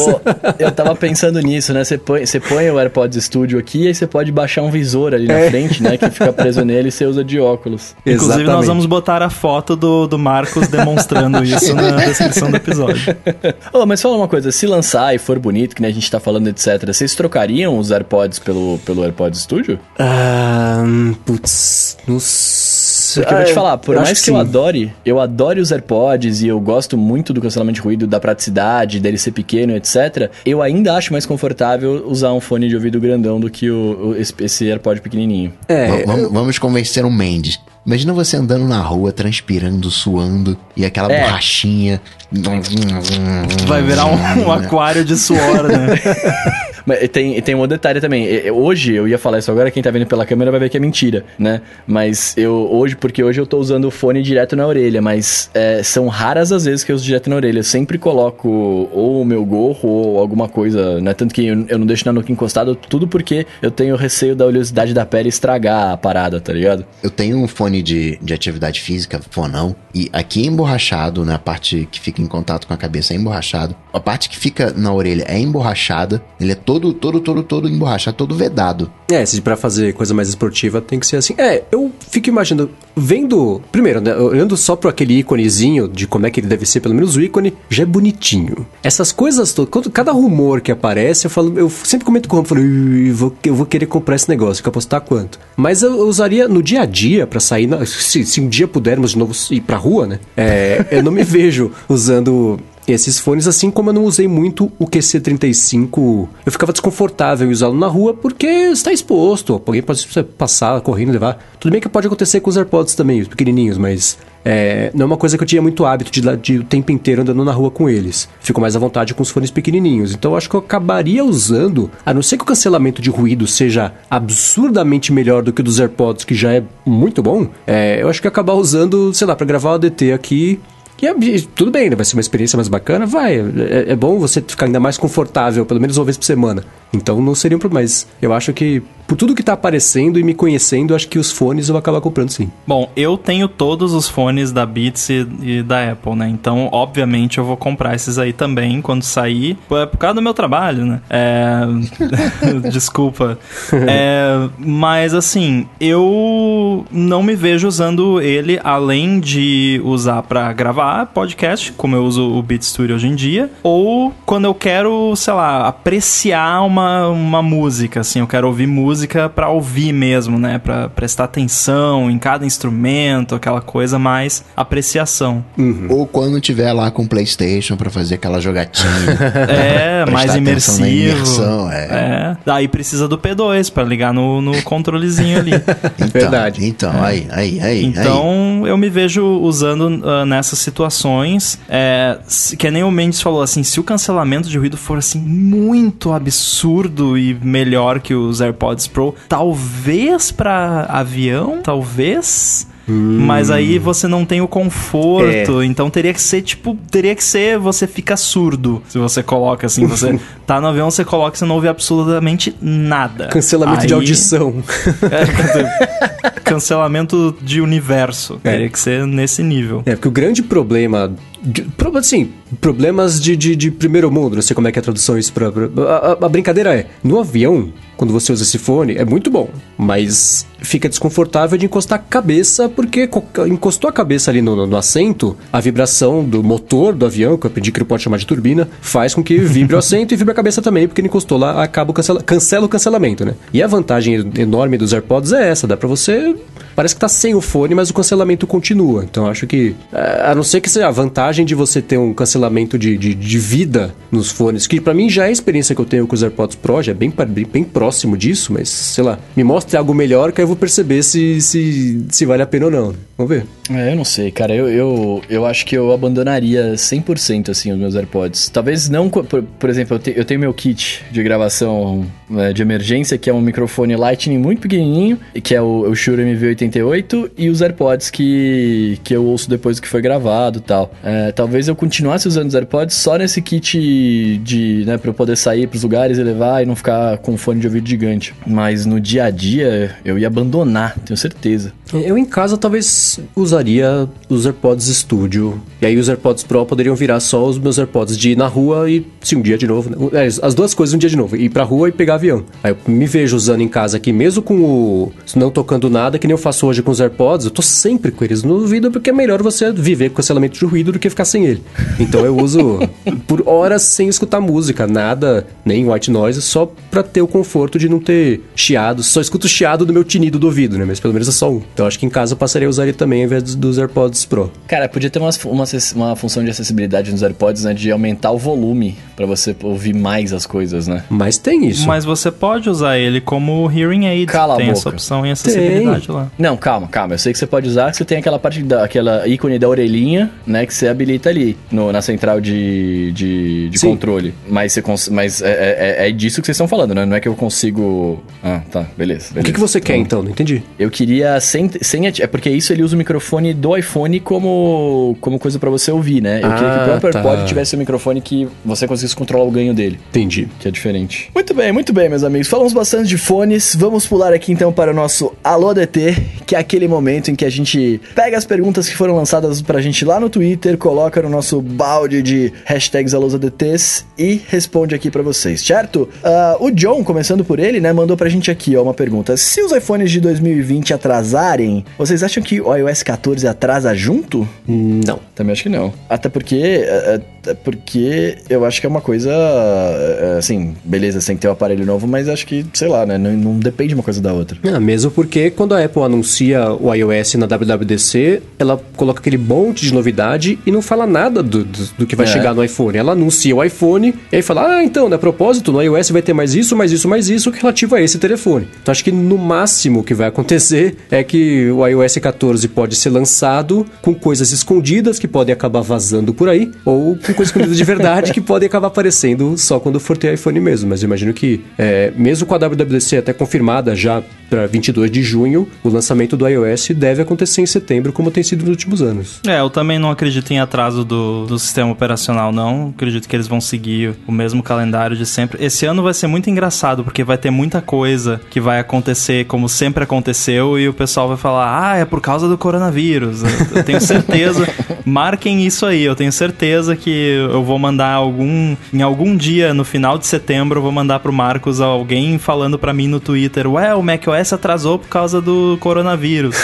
o macOS sempre sai depois, é sempre em meados de outubro. Então eu acredito que a gente vai ver o iOS 14 em em meados de setembro, depois do anúncio dos novos iPhones. E talvez possa acontecer como aconteceu no ano passado, dos novos iPhones saírem com o iOS 14.1. É, Eles podem anunciar os iPhones em meados de setembro e de fato as pessoas receberem mais para meados de outubro. Então, é, mas não acredito que vá atrasar, não. Eu acho que tá tudo muito incerto. Pra manter uma certa normalidade, eu acho que vai ter sim o iOS 14, a data que a gente tá acostumado, tudo mantendo mais ou menos o, o, calendário macro. Mas acredito que algumas coisas do iOS 14, né, que deveriam estar presentes, não vão estar presentes. A Apple vai mexer. É, ninguém tá conseguindo ser muito produtivo, né? Imagina a galera toda trabalhando de casa, né? Como é que vai ser o teste? Como é que é a integração, né? Tá tudo funcionando direitinho. Por mais que tenha um- uma seguradora, ela conseguiu medir o nível de produtividade dela. Ela caiu 5% a produtividade, mas conseguiu baixar o custo 20%. Então ele até é uma coisa, entre aspas, boa, porque na hora de recuperar ela consegue colocar um preço mais baixo né, e aí dá para de repente acelerar a recuperação. Mas como é que é isso no, no desenvolvimento? Por mais que desenvolvimento e tecnologia seja favorável para coisa acontecer home office, não sei, né? A integração, os papos, os testes, não sei, ainda fico temeroso se o iOS 14 vai ter tudo que teria. Não, com certeza não. Isso é fato. Até porque tem isso aí, não é tão simples. O desenvolvimento remoto rola tranquilamente, só que a, a Apple não tem uma cultura de remoto, né? Então eles estão tendo que aprender agora. Então é, é diferente você ter uma empresa que faz isso há anos e ter uma empresa que tá fazendo agora porque é obrigada, basicamente. É bem diferente. Com certeza isso aí tá, tá afetando. E tem aquilo que a gente já comentou no episódio passado, que tem engenheiro que tava fazendo coisa de iOS 14 que tá fazendo agora contact tracing, fazendo o Face ID funcionar com máscara, fazendo um monte de outras coisas, né? Então, com certeza, não esperem, eu diria assim, não esperem um iOS 14 que vai. O iOS 14 não vai passar café, tá? Pois é, o, o- o- é, é, é, iOS 14 pra mim hoje cheira muito mais um. Não é pejorativamente falando, mas um iOS, sei lá, 13S, um Snow Leopard. 13.5S. É um, é, um, é, um, é um tapa. Que vai ter coisa legal de Covid, que vai ter, né? Vai ser um, um, um novo iOS. Mas não aquilo que a galera imaginou no ano passado. O que eu acho que dá pra esperar, assim, que, que tem uma chance grande de acontecer em termos de, de recurso mesmo. O esquema de widgets na, na home eu acho que vai rolar. Aquele esquema de lista na home eu também acho que vai rolar. Porque isso são coisas que estão em desenvolvimento desde do, da época do iOS 12. Que eles foram empurrando com a barriga e, e- e refinando. Então eu acho que isso ainda rola esse ano, porque já tá num estágio muito avançado. É como se fosse um trem descendo uma ladeira, né? Tem certas coisas meio que não tem como parar, né? Já tá quase no finalzinho ali, já tá com um momento, então deixa, deixa andar, né? É, mas, por exemplo, o que, que eu acho que é uma coisa que teve rumor que eu acho a chance de sair é muito pequena. É aquele esquema de você poder trocar aplicativos padrão do sistema, que é uma coisa que acho que o rumor saiu em janeiro e, e quando saiu o rumor era algo que estava sendo discutido, né? Não era algo que estava sendo desenvolvido, era tipo, ah, quem sabe a gente gente faz, né? É, e aí, eu, e esse é o tipo de coisa que eu diria com uma certa certeza que não sai. O bacana é que desde o iOS, dá, dá, dá pra dizer até desde o iOS 11, mas mais fortemente desde o iOS 12, e ano passado aumentou, e esse ano aumentou ainda mais isso, a Apple perdeu um pouco o, o medo de lançar coisas novas grandes em versões menores do sistema. Então eles não esperam mais um, um, 13, um 12 para um 13 ou um 13 para um 14 para lançar uma coisa nova. Dos teclado, trackpad, mouse, essas coisas tudo no, no iPad foi no 13.4, que poderia muito bem ter sido algo segurado pro 14, né? Pra tipo, nossa, olha, é um major update, né? Mas não, eles não estão mais fazendo isso. Eles não têm mais medo de lançar coisas grandes em, em, em updates menores. Então, o que não sair no 14.0, de repente sai no ponto 1, ponto 2 e uhum. por aí vai. Muito bem, ó, seguindo aqui, o Michael Barbieri tá mandando pra gente aqui, ó. Ele falou que ele tem um iPhone 11 e ele percebeu um bug. É, quando ele faz, uh, tá fazendo um vídeo, né? Aí ele dá zoom, no, ele dá zoom e o áudio muda de qualidade. Uh, ele percebeu isso durante a gravação de um show de rock que ele filmou e deu zoom. Vocês já viram isso? Não é um bug, é uma feature. Exatamente. Áudio zoom. O clichê se repete. É, então, é, é, um recurso do, do iOS 13, acho que nos devices mais novos, que ele meio que direciona o áudio para onde você tá filmando, e se você dá zoom, ele amplifica o, o áudio na direção que você tá filmando, é, que é um recurso que já existia em, em outros aparelhos, e a Apple nunca divulgou isso, e eu acredito que eles ainda não tinham feito e não divulgam isso justamente porque é uma feature que muitas vezes pode parecer um bug.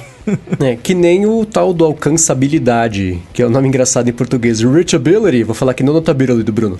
Que é isso, né? Eu, direto, eu ainda recebo pergunta no Twitter do pessoal falando assim: pô, eu percebi aqui que. Já viu que estranho? A hora que você encosta duas vezes no botão home, a tela desce. Olha aqui. Sim, é, é, é feita para isso, mas as pessoas acham que é um bug maluco, obscuro que foi descoberto. Então, isso aí, a descobertabilidade, descobribilidade. Olha. Isso aí é, é, é meio baixa mesmo. A impressão. Porque é uma coisa que você não pensa que vai acontecer. Como é que faz um zoom de áudio, né? Então, é, é meio contra-intuitiva e parece um bug mesmo. A gente acha que o iPhone tem só um microfone, mas não, o iPhone tem 38 microfones.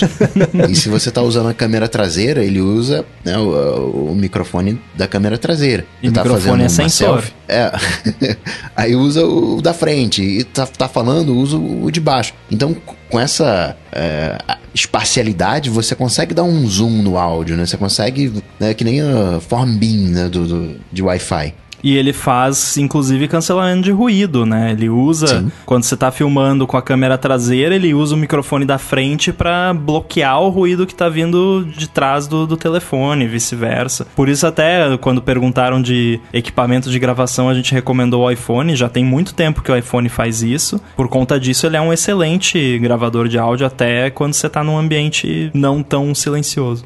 E o Michel Fleifel tá perguntando quais produtos que a gente comprou e se arrependeu e por quê. É, o primeiro deles foi a pulseira Up da Jawbone. Por quê? Porque ela era muito mequetrefe. Só de pensar muito forte nela, ela quebrava. Ela tinha um botão, o botão quebrava. E era tão ridículo que assim, você falava, ah, quebrar, ah, beleza, te manda outro. Aí quebrava, ah, beleza, te manda outro. Então era, era bem ruizinha a qualidade. E outro foi a Apple TV, porque eu comprei, eu tive por, sei lá, um ano e eu pensava, pra que que eu tenho isso? Não preciso disso pra nada, porque é o Netflix Player e eu já tenho agora Netflix, né? Hoje que tem Apple TV Plus, me faz, entre aspas, falta, porque eu não consigo ver as séries, mas também não é uma coisa muito essencial. Então foram dois arrependimentos tecnológicos aí que eu consegui pensar recentemente. Nossa, que engraçado. Eu gosto tanto da Apple TV, cara. Eu, eu, eu tenho de uma terceira geração, comprei em 2013 e eu, eu uso até hoje. Eu acho muito bacana. TV esperta? É, que eu, eu, eu, eu, eu cara, eu detesto os sistemas operacionais das Smart TVs, tá ligado? Eu, eu, eu, acho que eu sou assim, que nem, que nem impressora, que eu sou uma negação para imprimir qualquer tipo de arquivo,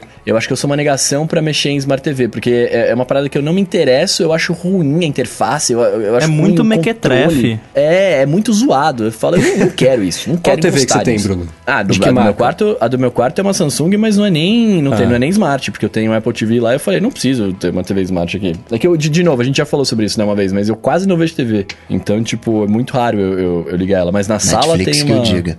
É, Netflix eu digo, alô Netflix, né? Na, na sala aqui de casa, meus pais têm uma, é, uma da Samsung também, que, que é smart e, e é um controle que, cara, precisa aumentar o volume. Não é nada intuitivo, porque tem dois botões, né? Um de volume e um de, de canal. Só que, tipo, não tem mais um negócio de mais e menos, né? Tipo Aham. assim, é um botão que você tem que empurrar ele pra cima ou coisar. Pra eu descobrir onde mexer nesse volume, demorou um tempo. Minha mãe Cara, falou eu vou- assim, filho, vem mexer aqui pra mim. Eu ficava, cara, eu nunca encostei nesse controle. O que, que tem que fazer com isso? É, eu, vou, eu, vou- eu perguntei por que do sistema operacional, que TV que você tem, porque eu só mexi, eu tenho aqui uma minha casa da LG, que é, ela é esforçada. E tem a Samsung, eu, eu mexi em um sistema, não sei como é que são todas as TVs da Samsung, eu mexi em um e, cara, era terrível de mexer. O mouse, É entre aspas, você tinha que ficar aper- aperta, aperta, aperta pro lado pra ele andando pro lado. Você não conseguia apertar e segurar pra ele andar. E o da LG, por exemplo, é tipo um lightsaber. Ele tem um, um, um acelerômetro e um, um giroscópio dentro da, da- da- do controle. Se você mexer ele pra lá e pra cá, o mouse na TV mexe também, o que é o jeito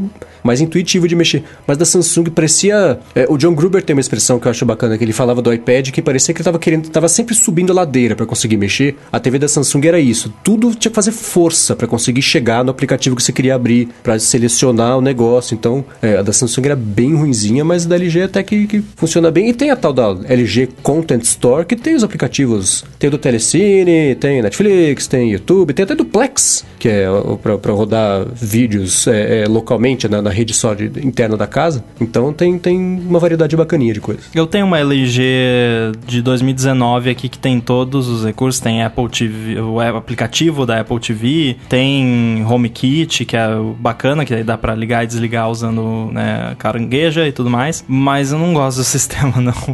O negócio do lightsaber que você falou até é divertidinho, é, é prático. De, eu achei que ia ser meio besta, mas é- realmente funciona. É prático pra você mexer. Mas. E aí, quando eu fui configurar ela, a Parece uma lista gigantesca de políticas de privacidade que você tem que aceitar se você quiser usar determinados recursos. E eu não aceitei nenhuma, porque é tudo tipo, ah, nós vamos mandar os seus áudios pra não sei aonde. Não, não, não, não, não. Ah, a sua TV vai ficar sem os seguintes recursos. Uma lista de 50 features da TV que não vão funcionar. Que bom que você tem a opção de não aceitar e você não tem acesso ao recurso. Não vejo problema nenhum, né? Pelo menos eles dão pra você a, a opção de, ah, ou vo- você pode usar sem aceitar a política de privacidade, aí você não tem esse recurso, então você não usa, beleza, achei uma maravilha. É, mas, cara, nada se compara, assim, o tvOS tá longe de ser perfeito, mas e não, nem se compara com a interface da, dessas TVs. Que, aliás, uma coisa que me irritou muito nessa TV no começo foi que eu desliguei todas aquelas paradas mequetrefes horrorosas de smoothing, não sei Ah, das sim, quantas, nossa. e noise reduction e não sei mais o que. E aí, a-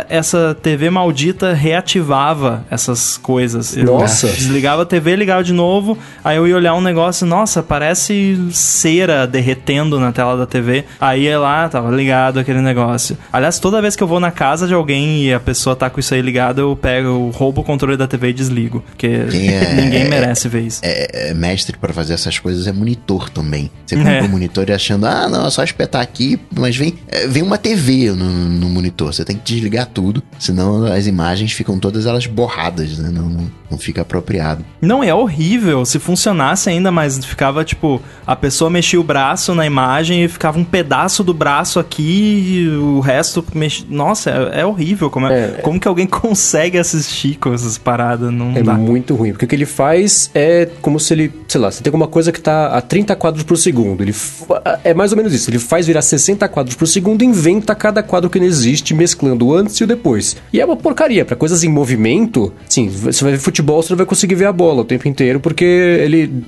ele não fica legal. Eu vou colocar aqui na descrição do episódio um site que eu não sei como se pronuncia, então vou soletrar R-T-I-N-G, é Rtings, sei lá. E ele tem os guias para você configurar toda a imagem da TV específica para cada modelo de televisão, que muda um pouquinho de um para o outro e, e é para configurar que eu digo gama, temperatura, saturação, não sei o que lá, nanana. e eu configurei a minha TV exatamente para isso e é, e é muito louco como faz muita diferença. Quando eu pego, por exemplo, para essa configuração customizada que eu coloquei para o meu modelo específico de TV, aí alterno, por exemplo, para, sei lá, cinema, é parece que eu tô vendo um filme do Almodóvar. Tudo vira um filme do Almodóvar, assim, super saturado, sombras diferentes. E a hora que eu volto para essa configuração calibrada para essa TV, fica outra coisa, assim. Eu fico me perguntando, se eu acompanhasse Game of Thrones, eu fico me perguntando se eu teria ficado bravo feito todo mundo com uma cena que foi inteira no escuro, do dragão, não sei o que lá, cara caindo, lá, lá.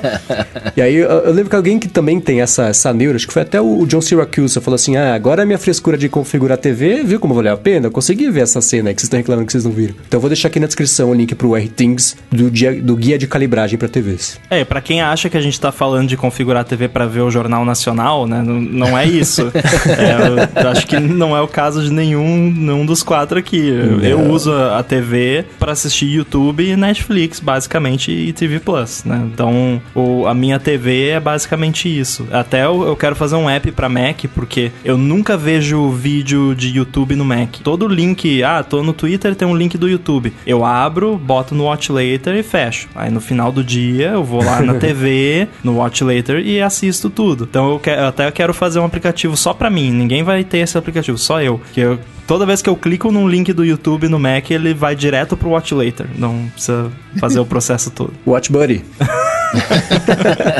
Do que, que a gente tava falando mesmo? É verdade. Esqueceram.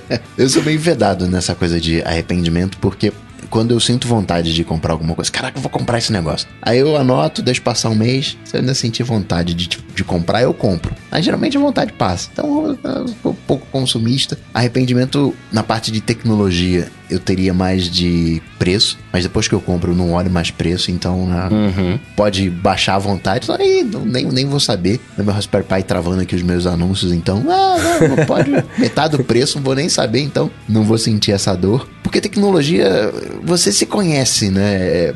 Por exemplo, o Mendes, né? Tem lá os faniquitos. Ele vai comprar um Samsung com, com, com um negócio desalinhado? Não, não deixa lá, não, nem, nem, nem, se estressa, nem vale a pena. Então tem a, a, as coisas que eu também valorizo, então, ah, tá, não, legal, não, não, não passa, não quero. Então, parte de tecnologia, é muito raro me arrepender de, de alguma coisa, nem lembro né, de algo que eu me arrependi. Agora, essa roupa, ah, não, não gostei, ficou, ah, cor e não sei o que, um caimento. Isso aí é bem, bem mais fácil, mas tecnologia, bem raro. Eu não me lembro também de ter me arrependido de ter comprado nada recentemente, assim. Tentei lembrar, fiquei olhando aqui ao meu redor até pra ver se eu via alguma coisa aqui, mas é que se eu tivesse me arrependido, provavelmente não estaria visível aqui ao meu redor. Então, Tem eu isso. não. É, realmente não me lembro de nada, assim. Eu tenho uma pegada que nem essa do Cocad também, de uh, pensar depois, né? Tentar decidir depois. É claro que produto da Apple eu compro praticamente todos, como vocês já sabem.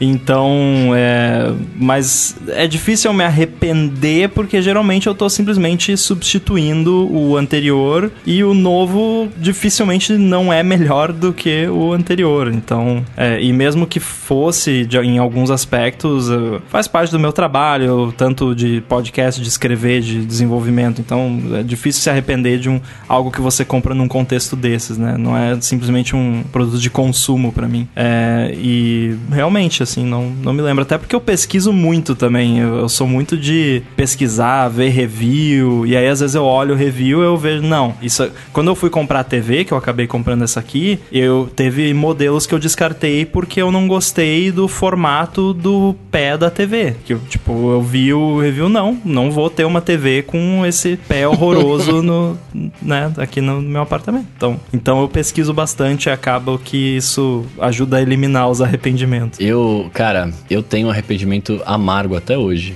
Assim, não consigo esquecer que eu comprei isso e fico chateado sempre que eu lembro. Eu comprei, na época do que o Michel Fleifel tá até falando, né? Aquele que fez a pergunta, tá até falando aqui de que ele comprou o iPad 3 para ele, que foi uma coisa que ele não, não esquece também. E bem nessa época eu tinha comprado o iPad 3, aí eles mataram o iPad 3, eu fiquei muito bravo. Aí eu me desfiz dele, né? Vendi para outra pessoa tal, pá. E comprei um Motorola Sun, Jun, Sun, não sei falar. Era o.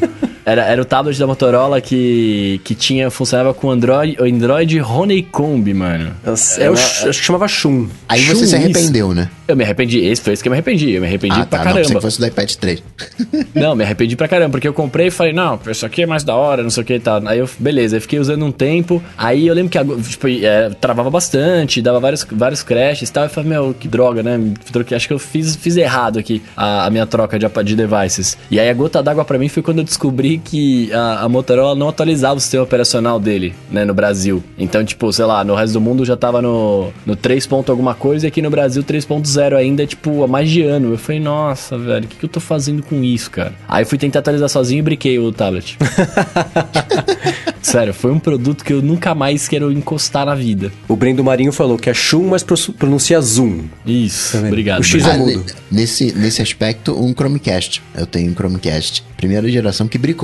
Aí eu fiquei, né, chateado, aí decepcionado. Mas ele brincou do nada? Você tentou instalar alguma parada? O que, que você fez? Não, não, foi atualização. Veio atualização e bricou. Uxi. Que beleza. É isso. Muito bem, ó. Seguindo aqui, meus amigos, o Bruno SR tá perguntando pra gente. ahn, podcast que passou a ser exclusivo de uma plataforma X continua sendo podcast? Podcast não deveria ser uma mídia livre? Fight! Polêmico. Polêmico. Polêmico. ele, é, ele deve ter visto eu falar sobre isso no Twitter essa semana. Como eu já falei sobre isso no Twitter essa semana, eu quero saber a opinião de vocês e eu complemento com o que eu achar rapidinho aqui, para o episódio não ficar com 18 horas de duração. O Twitter do Mendes é tão, é tão cheio de informação útil, né? O meu eu posto que eu tô vendo Spice Girls, que eu lavei a chave do carro.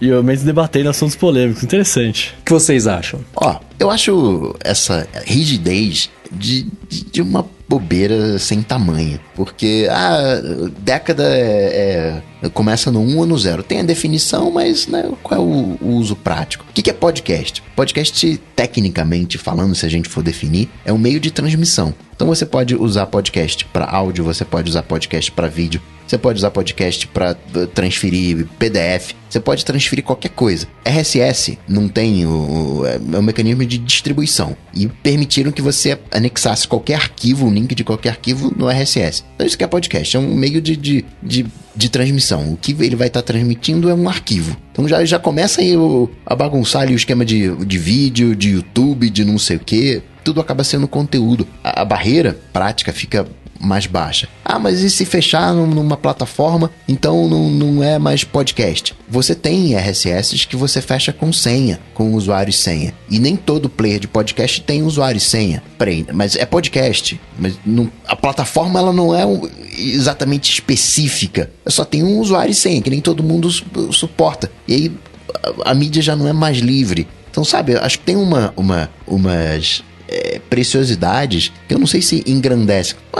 É, aberto, internet é aberto, faz do je- do jeito que você quiser. Tem feed, não tem feed, tá no YouTube, tá fora do YouTube, é, é- é conteúdo. Acho que vai chegar num ponto que a gente vai entender o, o, o YouTube. Ah, não, o YouTube é coisa desse, desse site. Ah, podcast é, é o que esse playerzinho de, de, de podcast, né? Perder essa, um, essas fronteiras. Eu acho que na, na busca da não preciosidade você acabou sendo precioso. Porque eu não entendia, mas eu entendi o que você falou e concordo. É, a, mas eu acho que a pergunta não foi nesse sentido. É, é claro que é um podcast. Você vai ouvir um áudio de uma pessoa ou mais falando no seu smartphone, seja em qual aplicativo for, é um podcast, né? É, ah, não, porque não é um feed RSS. Tem que chamar de sei- programa de áudio. é, não. é, como é que é? Internet radio, sei lá. Não, é, podcast é podcast, é um programa de áudio. Não vejo problema nenhum você chamar de podcast. Eu acho que o sentido da pergunta é mais filosófico, né? De tipo, é, com essa discussão entre ah, ser ou não ser uma coisa aberta. Nesse sentido, eu sou totalmente a favor de é, liberdade na internet no sentido de não fechar as coisas em plataformas. Por exemplo, você coloca um- uma informação lá. Tem muita gente hoje em dia. Agora até tá morrendo porque o pessoal viu que não foi uma boa ideia. Mas tem o, o Medium, por exemplo, que é o pessoal usa pra escrever. E aí o que, que aconteceu? O Medium des- descobriu que precisava ganhar dinheiro. Olha só que in- incrível. e aí eles começaram a botar paywall no conteúdo de, dos autores que nem sabiam que tava tendo paywall no conteúdo deles pra poder ganhar dinheiro. E aí, tipo, e aí o seu conteúdo tá, entre aspas, preso lá no Medium. Claro que você pode ir lá copiar, né? Foi o que eu fiz. Eu escrevia no Medium, peguei o conteúdo que tava lá que me interessava, movi pro meu blog próprio, que eu controlo, é, é um site como qualquer outro e, né, tá lá. O podcast também, você pode pegar o seu podcast e botar numa plataforma fechada que tem o formato próprio dela e você só consegue ouvir naquela plataforma, né? Por exemplo, Spotify, Você pode. Claro que você não é obrigado a ter o seu podcast só no Spotify. Você pode ter, como a gente, o Stack Trace também. Você pode ter o seu podcast RSS e no Spotify, que eu acho o mais legal de tudo, porque aí você tá dando acesso a mais pessoas, né? É Mas tem, Uns, uns podcasts exclusivos do Spotify. Tem o da Folha, né? O, é isso. Você só. ouve lá. Exato.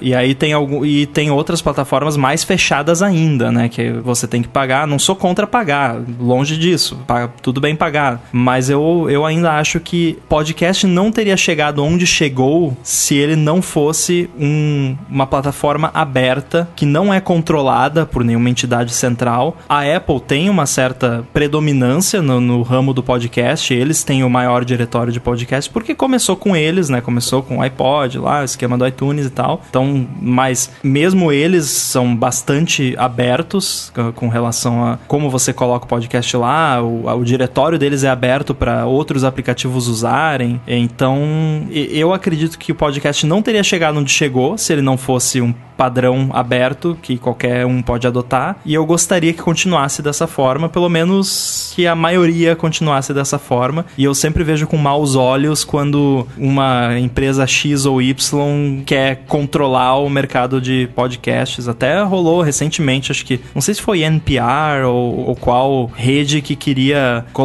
um esquema de criar um padrão de tracking para podcast. É, que eles queriam saber quando que a pessoa pausava, quando que a pessoa pulava. E aí, né, todo mundo foi contra, basicamente. Que com certeza o Spotify tem.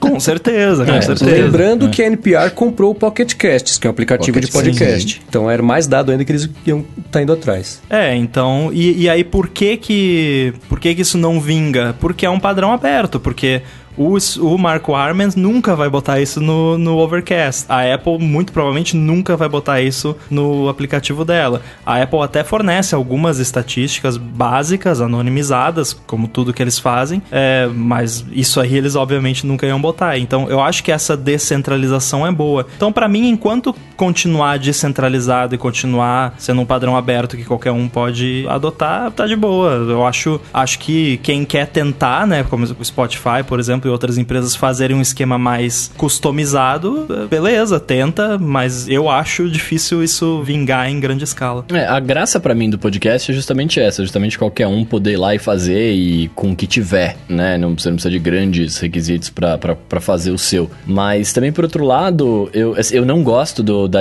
da youtubetização da parada, né? De, tipo, ter uma empresa que controla e te paga pra fazer isso, porque te limita a fazer o que a plataforma deixa você fazer, né? É, mas, ao mesmo tempo, eu não, crucif eu não crucifico a pessoa que fala assim, ah, eu, eu vendi o meu podcast pro Spotify, por exemplo, né? Isso é exclusivo dele, etc. Porque, de uma certa forma, é, é recompensa financeira pelo trabalho, né? A gente sabe que o podcast em si nem sempre ele é rentável, né? E, e dá um trabalho fazer. Se não é uma, uma pessoa que gosta do que tá fazendo, se não, não, não curte muito, é, às vezes ele produ- produz um conteúdo muito legal, mas não consegue manter, porque ele tem que fazer outras coisas, né? E, e além, de, além do próprio podcast. Acho que aí, Bruno, já entra numa questão de profissionalização. Sim, Acho sim. que a gente poder, poderia colocar o podcast como, sei lá, banda de rock. né? Todo mundo, sei lá, né? 15 anos teve uma bandinha de rock. Ou qualquer coisa da época, né? Fazer uma revista, fazer clubinho, qualquer coisa do tipo. Acho que podcast tem um pouco disso. Tem um pouco dessa coisa de comunidade. Que é bacana que seja livre, né? Como falou o Rambo, para ter acesso. Só que quando você pensa em larga escala, para isso ser popular de verdade, você precisa de um Spotify. O Sim, podcast não é nada simples. Você tem que pegar um, um aplicativo, aí você assina o, o podcast naquele aplicativo. Você não tem a menor noção de quando saem os episódios. Você não tem uma previsibilidade, a, a- a coisa vai sendo publicada. Você não tem muita informação. Você tem que conhecer podcast. Depois que você vence o, o domina o que é podcast, ah, tá, agora eu sei o que é podcast. Aí você Mas você pode consumir. fazer isso com o aplicativo Podcasts que vem instalado em todos os iPhones e iPads por padrão, né? E usa o, o padrão aberto. Não precisa ser uma plataforma fechada para É, você mas, atingir isso. Mas é por isso que eu tô falando. Eu não, eu, eu não gostaria que fosse, eu não gostei, de verdade, eu não gostaria, mas ao mesmo tempo eu não critico quem faz, porque é, às vezes é a realidade do cara. E pra ele continuar fazendo um conteúdo bacana que ele faz, ele precisa receber pra isso, e ele não conseguiu fazer, né, sei lá, um, um- não tem apoiadores e por aí vai, cara, é a forma que ele encontrou. Certo, errado, sei lá. Eu não gosto. Ah, então a gente tá misturando vários assuntos. É, Até eu deixei bem claro antes que eu não sou contra a pessoa cobrar pelo podcast. Tranquilo. E você também não precisa usar o Spotify pra cobrar. Você existem Sim. inúmeros. O, o Relay FM, por exemplo, tem vários podcasts pagos que é um podcast normal. Você, o que acontece é que é um feed autenticado que só que isso também é um detalhe que você não precisa saber. Você vai lá no aplicativo, bota a senha e, e ouve, né? Então, na- eu, eu ainda sou é, bastante avesso a plataformas de podcast que tentam desvirtuar o padrão e, e tornar uma coisa proprietária, fechada, que só tá disponível lá. É é que eu não sei se a, a palavra proprietária é melhor, mas nada que é aberto vinga. Você pega o Linux. O Linux, ok, é, é um campeão. Tá nos servidores. Podcast? Você tá dizendo que podcast não vingou?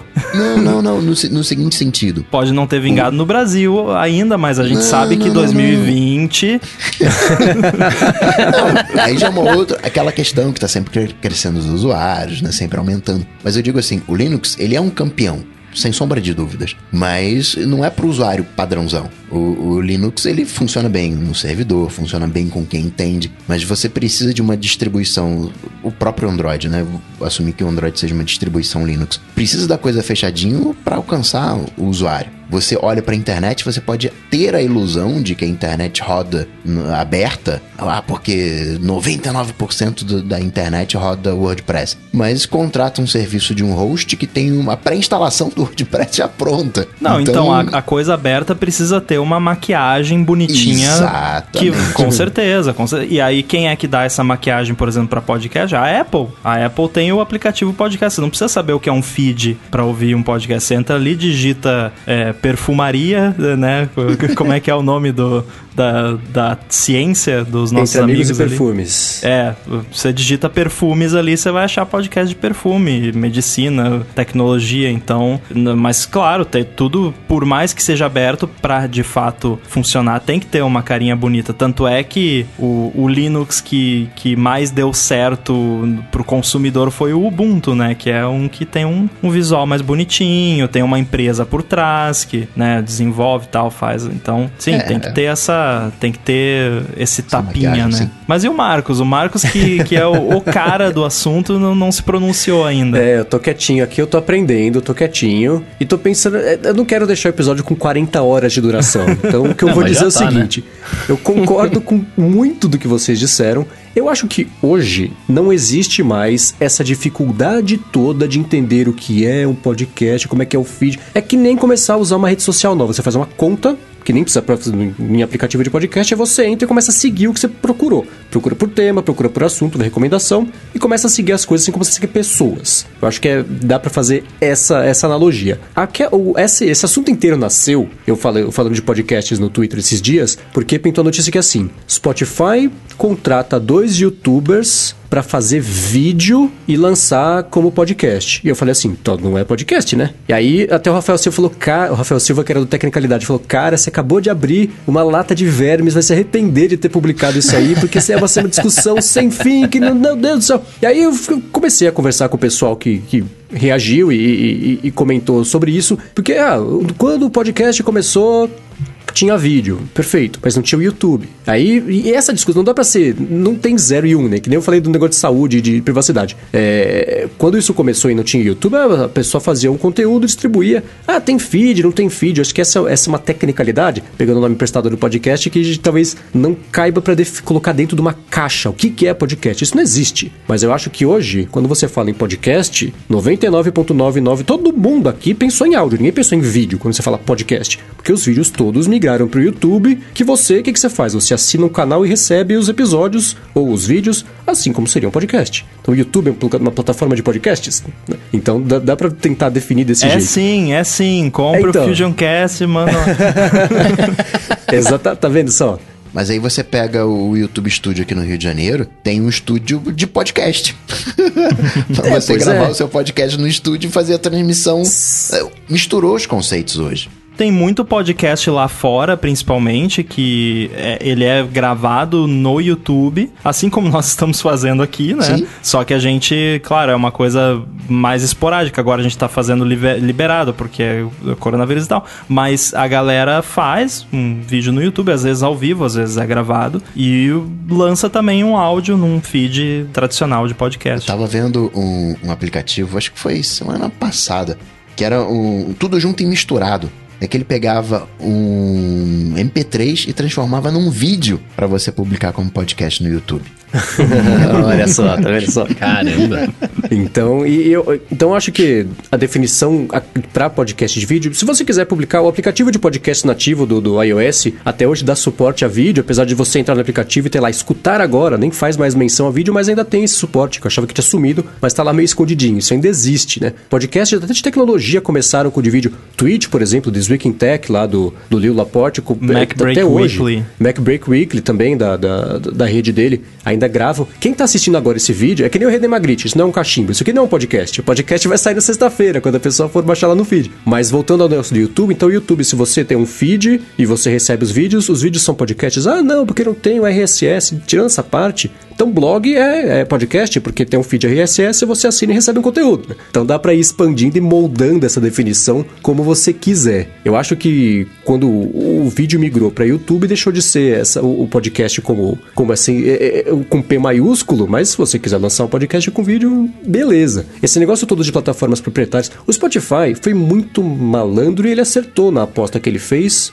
por quê? E por que que é essa diferença entre o Spotify e as redes fechadas de podcasts que eu acho, eu não vejo muito como elas darem certo, porque o Spotify já era um lugar onde as pessoas já estavam. O Spotify é um lugar que as pessoas já consomem conteúdo. E por isso que eles conseguiram em, sei lá, um ano, um ano e meio, dois anos, que seja, pegar 20% do mercado descentralizado. Por que, que o outro maior player desse mercado é a Apple? Porque o negócio já está lá no sistema. Nem no Android vem já instalado o aplicativo nativo de podcast. Pelo menos não vinha. Apesar do Google ter lançado o aplicativo também de, de podcasts do próprio Google. Então o Spotify fei, ele acertou muito na ideia de incorporar podcast na plataforma, porque o pessoal já passava tempo lá. Fazendo o quê? Escutando coisas, escutando música. É uma atividade muito parecida uma coisa com a outra, apesar do consumo ser diferente, de faltar muita opção de consumo específico de podcast no Spotify. é, O pessoal já estava lá, já tinha o hábito de visitar a plataforma. Agora, a O- diferença... O Spotify conseguiu emular muito bem o conceito de rádio antigo, né? Que você Sim. tem o, o programa de voz, que seria o, entre aspas, podcast, com a música, né? Então tá. É, é um rádio, né? Talvez o, o, o rádio da internet hoje seja mais o Spotify do que qualquer coisa. Concordo plenamente. Então a diferença é essa. E a plataforma fechada que, assim, você chegou do nada, você não sabe muito bem a oferta que tem lá, pra você saber que podcast que tem lá. Você fica sabendo de meia dúzia de criadores que recebem. Quem ganha dinheiro com plataforma fechada de podcast é o criador de conteúdo que é contratado pra fazer isso. O investidor recebe. né, O, empreendedor recebe o dinheiro do investidor, constrói a plataforma, divide o que sobrou ali pros youtubers e, e pras personalidades que estão entrando no mundo de podcast, porque agora é bacana. E aí. de- depois, depois vai passando seis meses, um ano, não dá certo, pega mais investimento, que a Luminary fez agora isso, nessa semana, pegou mais investimento ainda, porque ela, sei lá, tá ganhando 400 mil dólares por mês, mas tá gastando 4 milhões por mês, porque essa conta não vai fechar, e não vai fechar, não tem jeito, né? Então, o Spotify, e, e o Spotify tem esse negócio também, comprou a, a Anchor, que é aquela plataforma de fazer podcasts, né? Porque aí lá na frente o que eu acho que vai acontecer, as pessoas que vão ser clientes do Spotify, vão usar a Anchor para fazer podcasts, vão começar a liberar os podcasts só no Spotify, assinante pago ou não, mas já tá só lá, e começa a criar esse, esse segundo, tipo a segunda internet da Rússia, que vai ser uma internet diferente do resto do mundo, internet da China, que é diferente do resto do mundo. Então você vai ter o feed de. O, o- a galeria de podcasts exclusivos do Spotify, feita por usuários do Spotify, com a ferramenta do Spotify. E alguém é, que já passou aqui no chat, o pessoal tava comentando: ah, eu gosto de usar o, o Spotify pra bastante coisa, mas gosto de usar podcast, é, aplicativo de podcast pra escutar podcast. E os exclusivos do Spotify não tem nos aplicativos de podcast. O Spotify, pra quem tem hábito de escutar o podcast em aplicativo específico, é muito difícil você fazer a pessoa quebrar esse hábito e trocar de plataforma pra começar a ouvir. Por quê? Porque no, no Spotify não tem escutar em 2x, no Spotify não tem dar boost Já na tem, já voz. tem 2x, já tem 2x. Já tem? Ah, olha só, tô atrasado. Não tem da boost na Mas voz, não tem encurtador de smart silêncio. speed, é. É, então é, é, falta essa. é, é, ah, o 2x, ok, beleza, tem, estava errado. Mas o resto todo que existe, que o aplicativo que é feito para podcast é feito para isso, o Spotify ainda não tem. Então é uma é diferente o, consumo e criar esse hábito é muito complicado. Eu aposto que as pessoas, a maioria das pessoas que escuta podcasts no Spotify, não escutava podcasts antes. Passou a escutar no Spotify porque agora tá lá. Quem já tem o hábito há anos de escutar em aplicativos específicos, dificilmente vai trocar. Fora que é inconveniente, né? É, você mencionou aí, aí você tá ouvindo uh, um podcast, ah, esse é no Spotify, ah, esse é no Luminary, ah, esse é, é na então. plataforma X. E o, a forma como é o podcast tradicionalmente, você não, não, não é o podcast do Spotify, do não sei o É podcast. Você, em qualquer aplicativo, você vai lá, coloca. E eu não vou usar aplicativo separado para ouvir nenhum. Não tem podcast no mundo que me faça instalar o Spotify no meu celular não, é que, pra é que ouvir. Aí, meus amigos, aí vocês estão discutindo hábitos, né? Tipo assim, é, o cara não querer usar aplicativos pior, separados. Bruno, são hábitos de décadas. Décadas não, né? De, de uma década. São hábitos de anos. Porque essa estratégia de fechar o conteúdo é que nem o Twitch que contrata, sei lá, um streamer que tava fazendo, sei lá, no YouTube, agora é exclusivo do Twitch, ou sei lá, de, de, de tava, foi contratado pelo Facebook Games e, ou qualquer coisa do tipo. E é um apelo que você faz à audiência. Não, você curte esse conteúdo? Então dá mão para curtir esse conteúdo, não, você vai ter que acompanhar aqui. Pra gente, que a, talvez a gente não tenha essa fidelidade uh, a pessoas, da gente que vê essa abundância de conteúdo que veio da, da raiz do, do, do, processo e lembra como era tudo mato, né? Talvez esse seja o nosso olhar. Pois é, é porque, é, é, assim, o primeiro podcast que eu vi foi em 2012, foi o Papricast, gosto bastante, um abraço pro Elton, que é meu brother. É... Mas, cara, foi, foi podcast vezes que eu vi e assim, beleza, eu via nos agregadores que eu tinha lá na época até usar, começar a usar de fato o Apple Podcasts, que é o que eu acabo usando, né? Vocês estão ligados, eu sou nativão.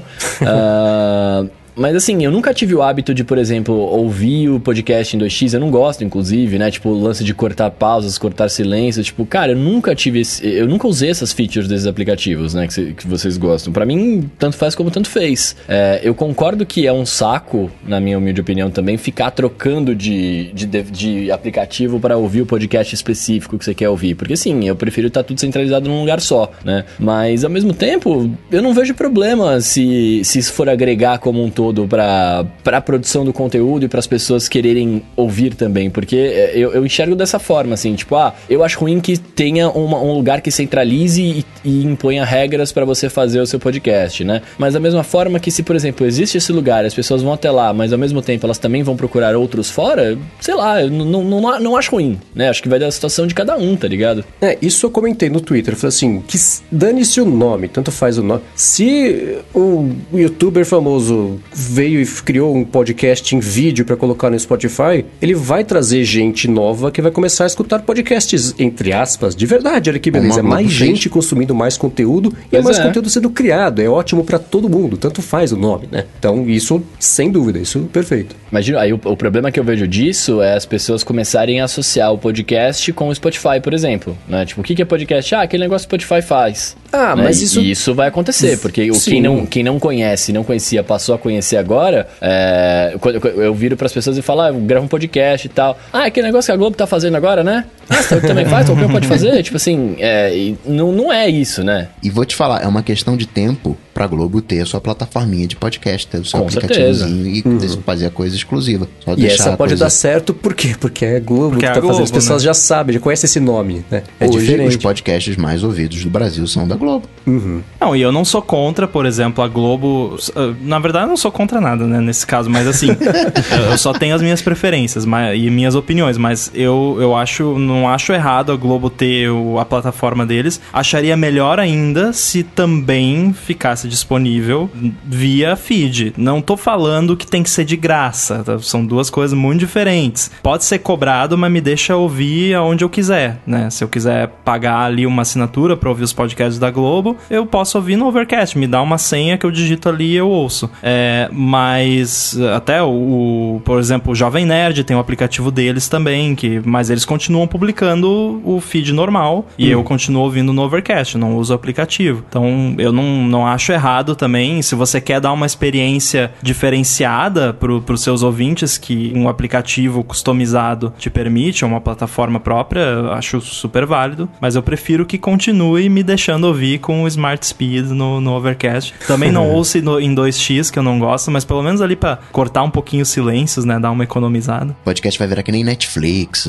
Spotify, o Pular a Google abertura? Play, né? Vai ser, Tem que vai ser pagar tudo 50 pago. assinaturas. É, então. Ou né, então aí- no Spotify vai estar entre um entre uma, um bloco do podcast e outro vai começar a tocar um pagode, né? Quando eu escutava música no Spotify sem ser assinante, eu tava lá ouvindo um, um K-pop, hip hop lá, da- daqui a pouco entre uma música e outra entrava um pagodão. Mas Oi, eu falei que a é minha o- teoria é que isso era de propósito, né? Lembra?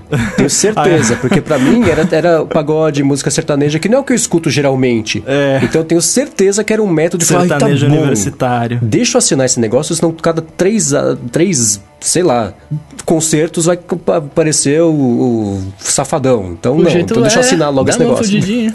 É. Não, era sempre. Aí entrava ainda o cara e falava: Oi, aqui é o Juninho da banda tal. Ouve o nosso novo álbum no Spotify. Pois é. Muito bem, se você quiser ver todos os links das coisas que a gente falou aqui no podcast, eles vão estar na descrição pra você, certo? Eu queria agradecer ao Eduardo Garcia por essa edição maravilhosa. Se Deus quiser, não tive problemas de áudio. Se eu só tive, você não vai saber dessa vez, porque eu vou gravar de novo. É... agradecer aos nossos apoiadores, nossos PicPagantes lá no apoias.se barra área de transferência, ah, também no picpay.me barra área de transferência, e agradecer aos, aos nossos amigos que estão aqui hoje, né? Co- Co-apresentando comigo, Gustavo, Rambo e Marcos. Muito obrigado por terem estarem aqui hoje. Sempre um prazer e uma honra. Agora o encerramento pode ser mais curto, que não vai precisar mais agradecer ao Rambo. Agora não tem mais agradecimento. Agora, agora, né, agora, agora não. Se vira agora aí. seja, né, mais uma vez reforçando, seja muito bem-vindo. Que bom que você tá aqui, Rambo. Pra falar Valeu. comigo, vocês sabem, vai lá no Google, vai ter Coca-Tech, a gente troca uma bola. Eu tô lá no arroba underline inside e também podem me ouvir no Stack Trace lá no 9to5mac.com. Bom, eu sou MVC Mendes no Twitter e no Instagram também e apresento o Loop Matinal, podcast diário de segunda a sexta do Loop Infinito. Maravilha, eu sou o arroba Bruno underline Casemiro no Twitter e no Instagram mais próximo de você. E é isso. Tudo de deposto, a gente volta na semana que vem. Falou! Valeu. Tchau, tchau. Valeu.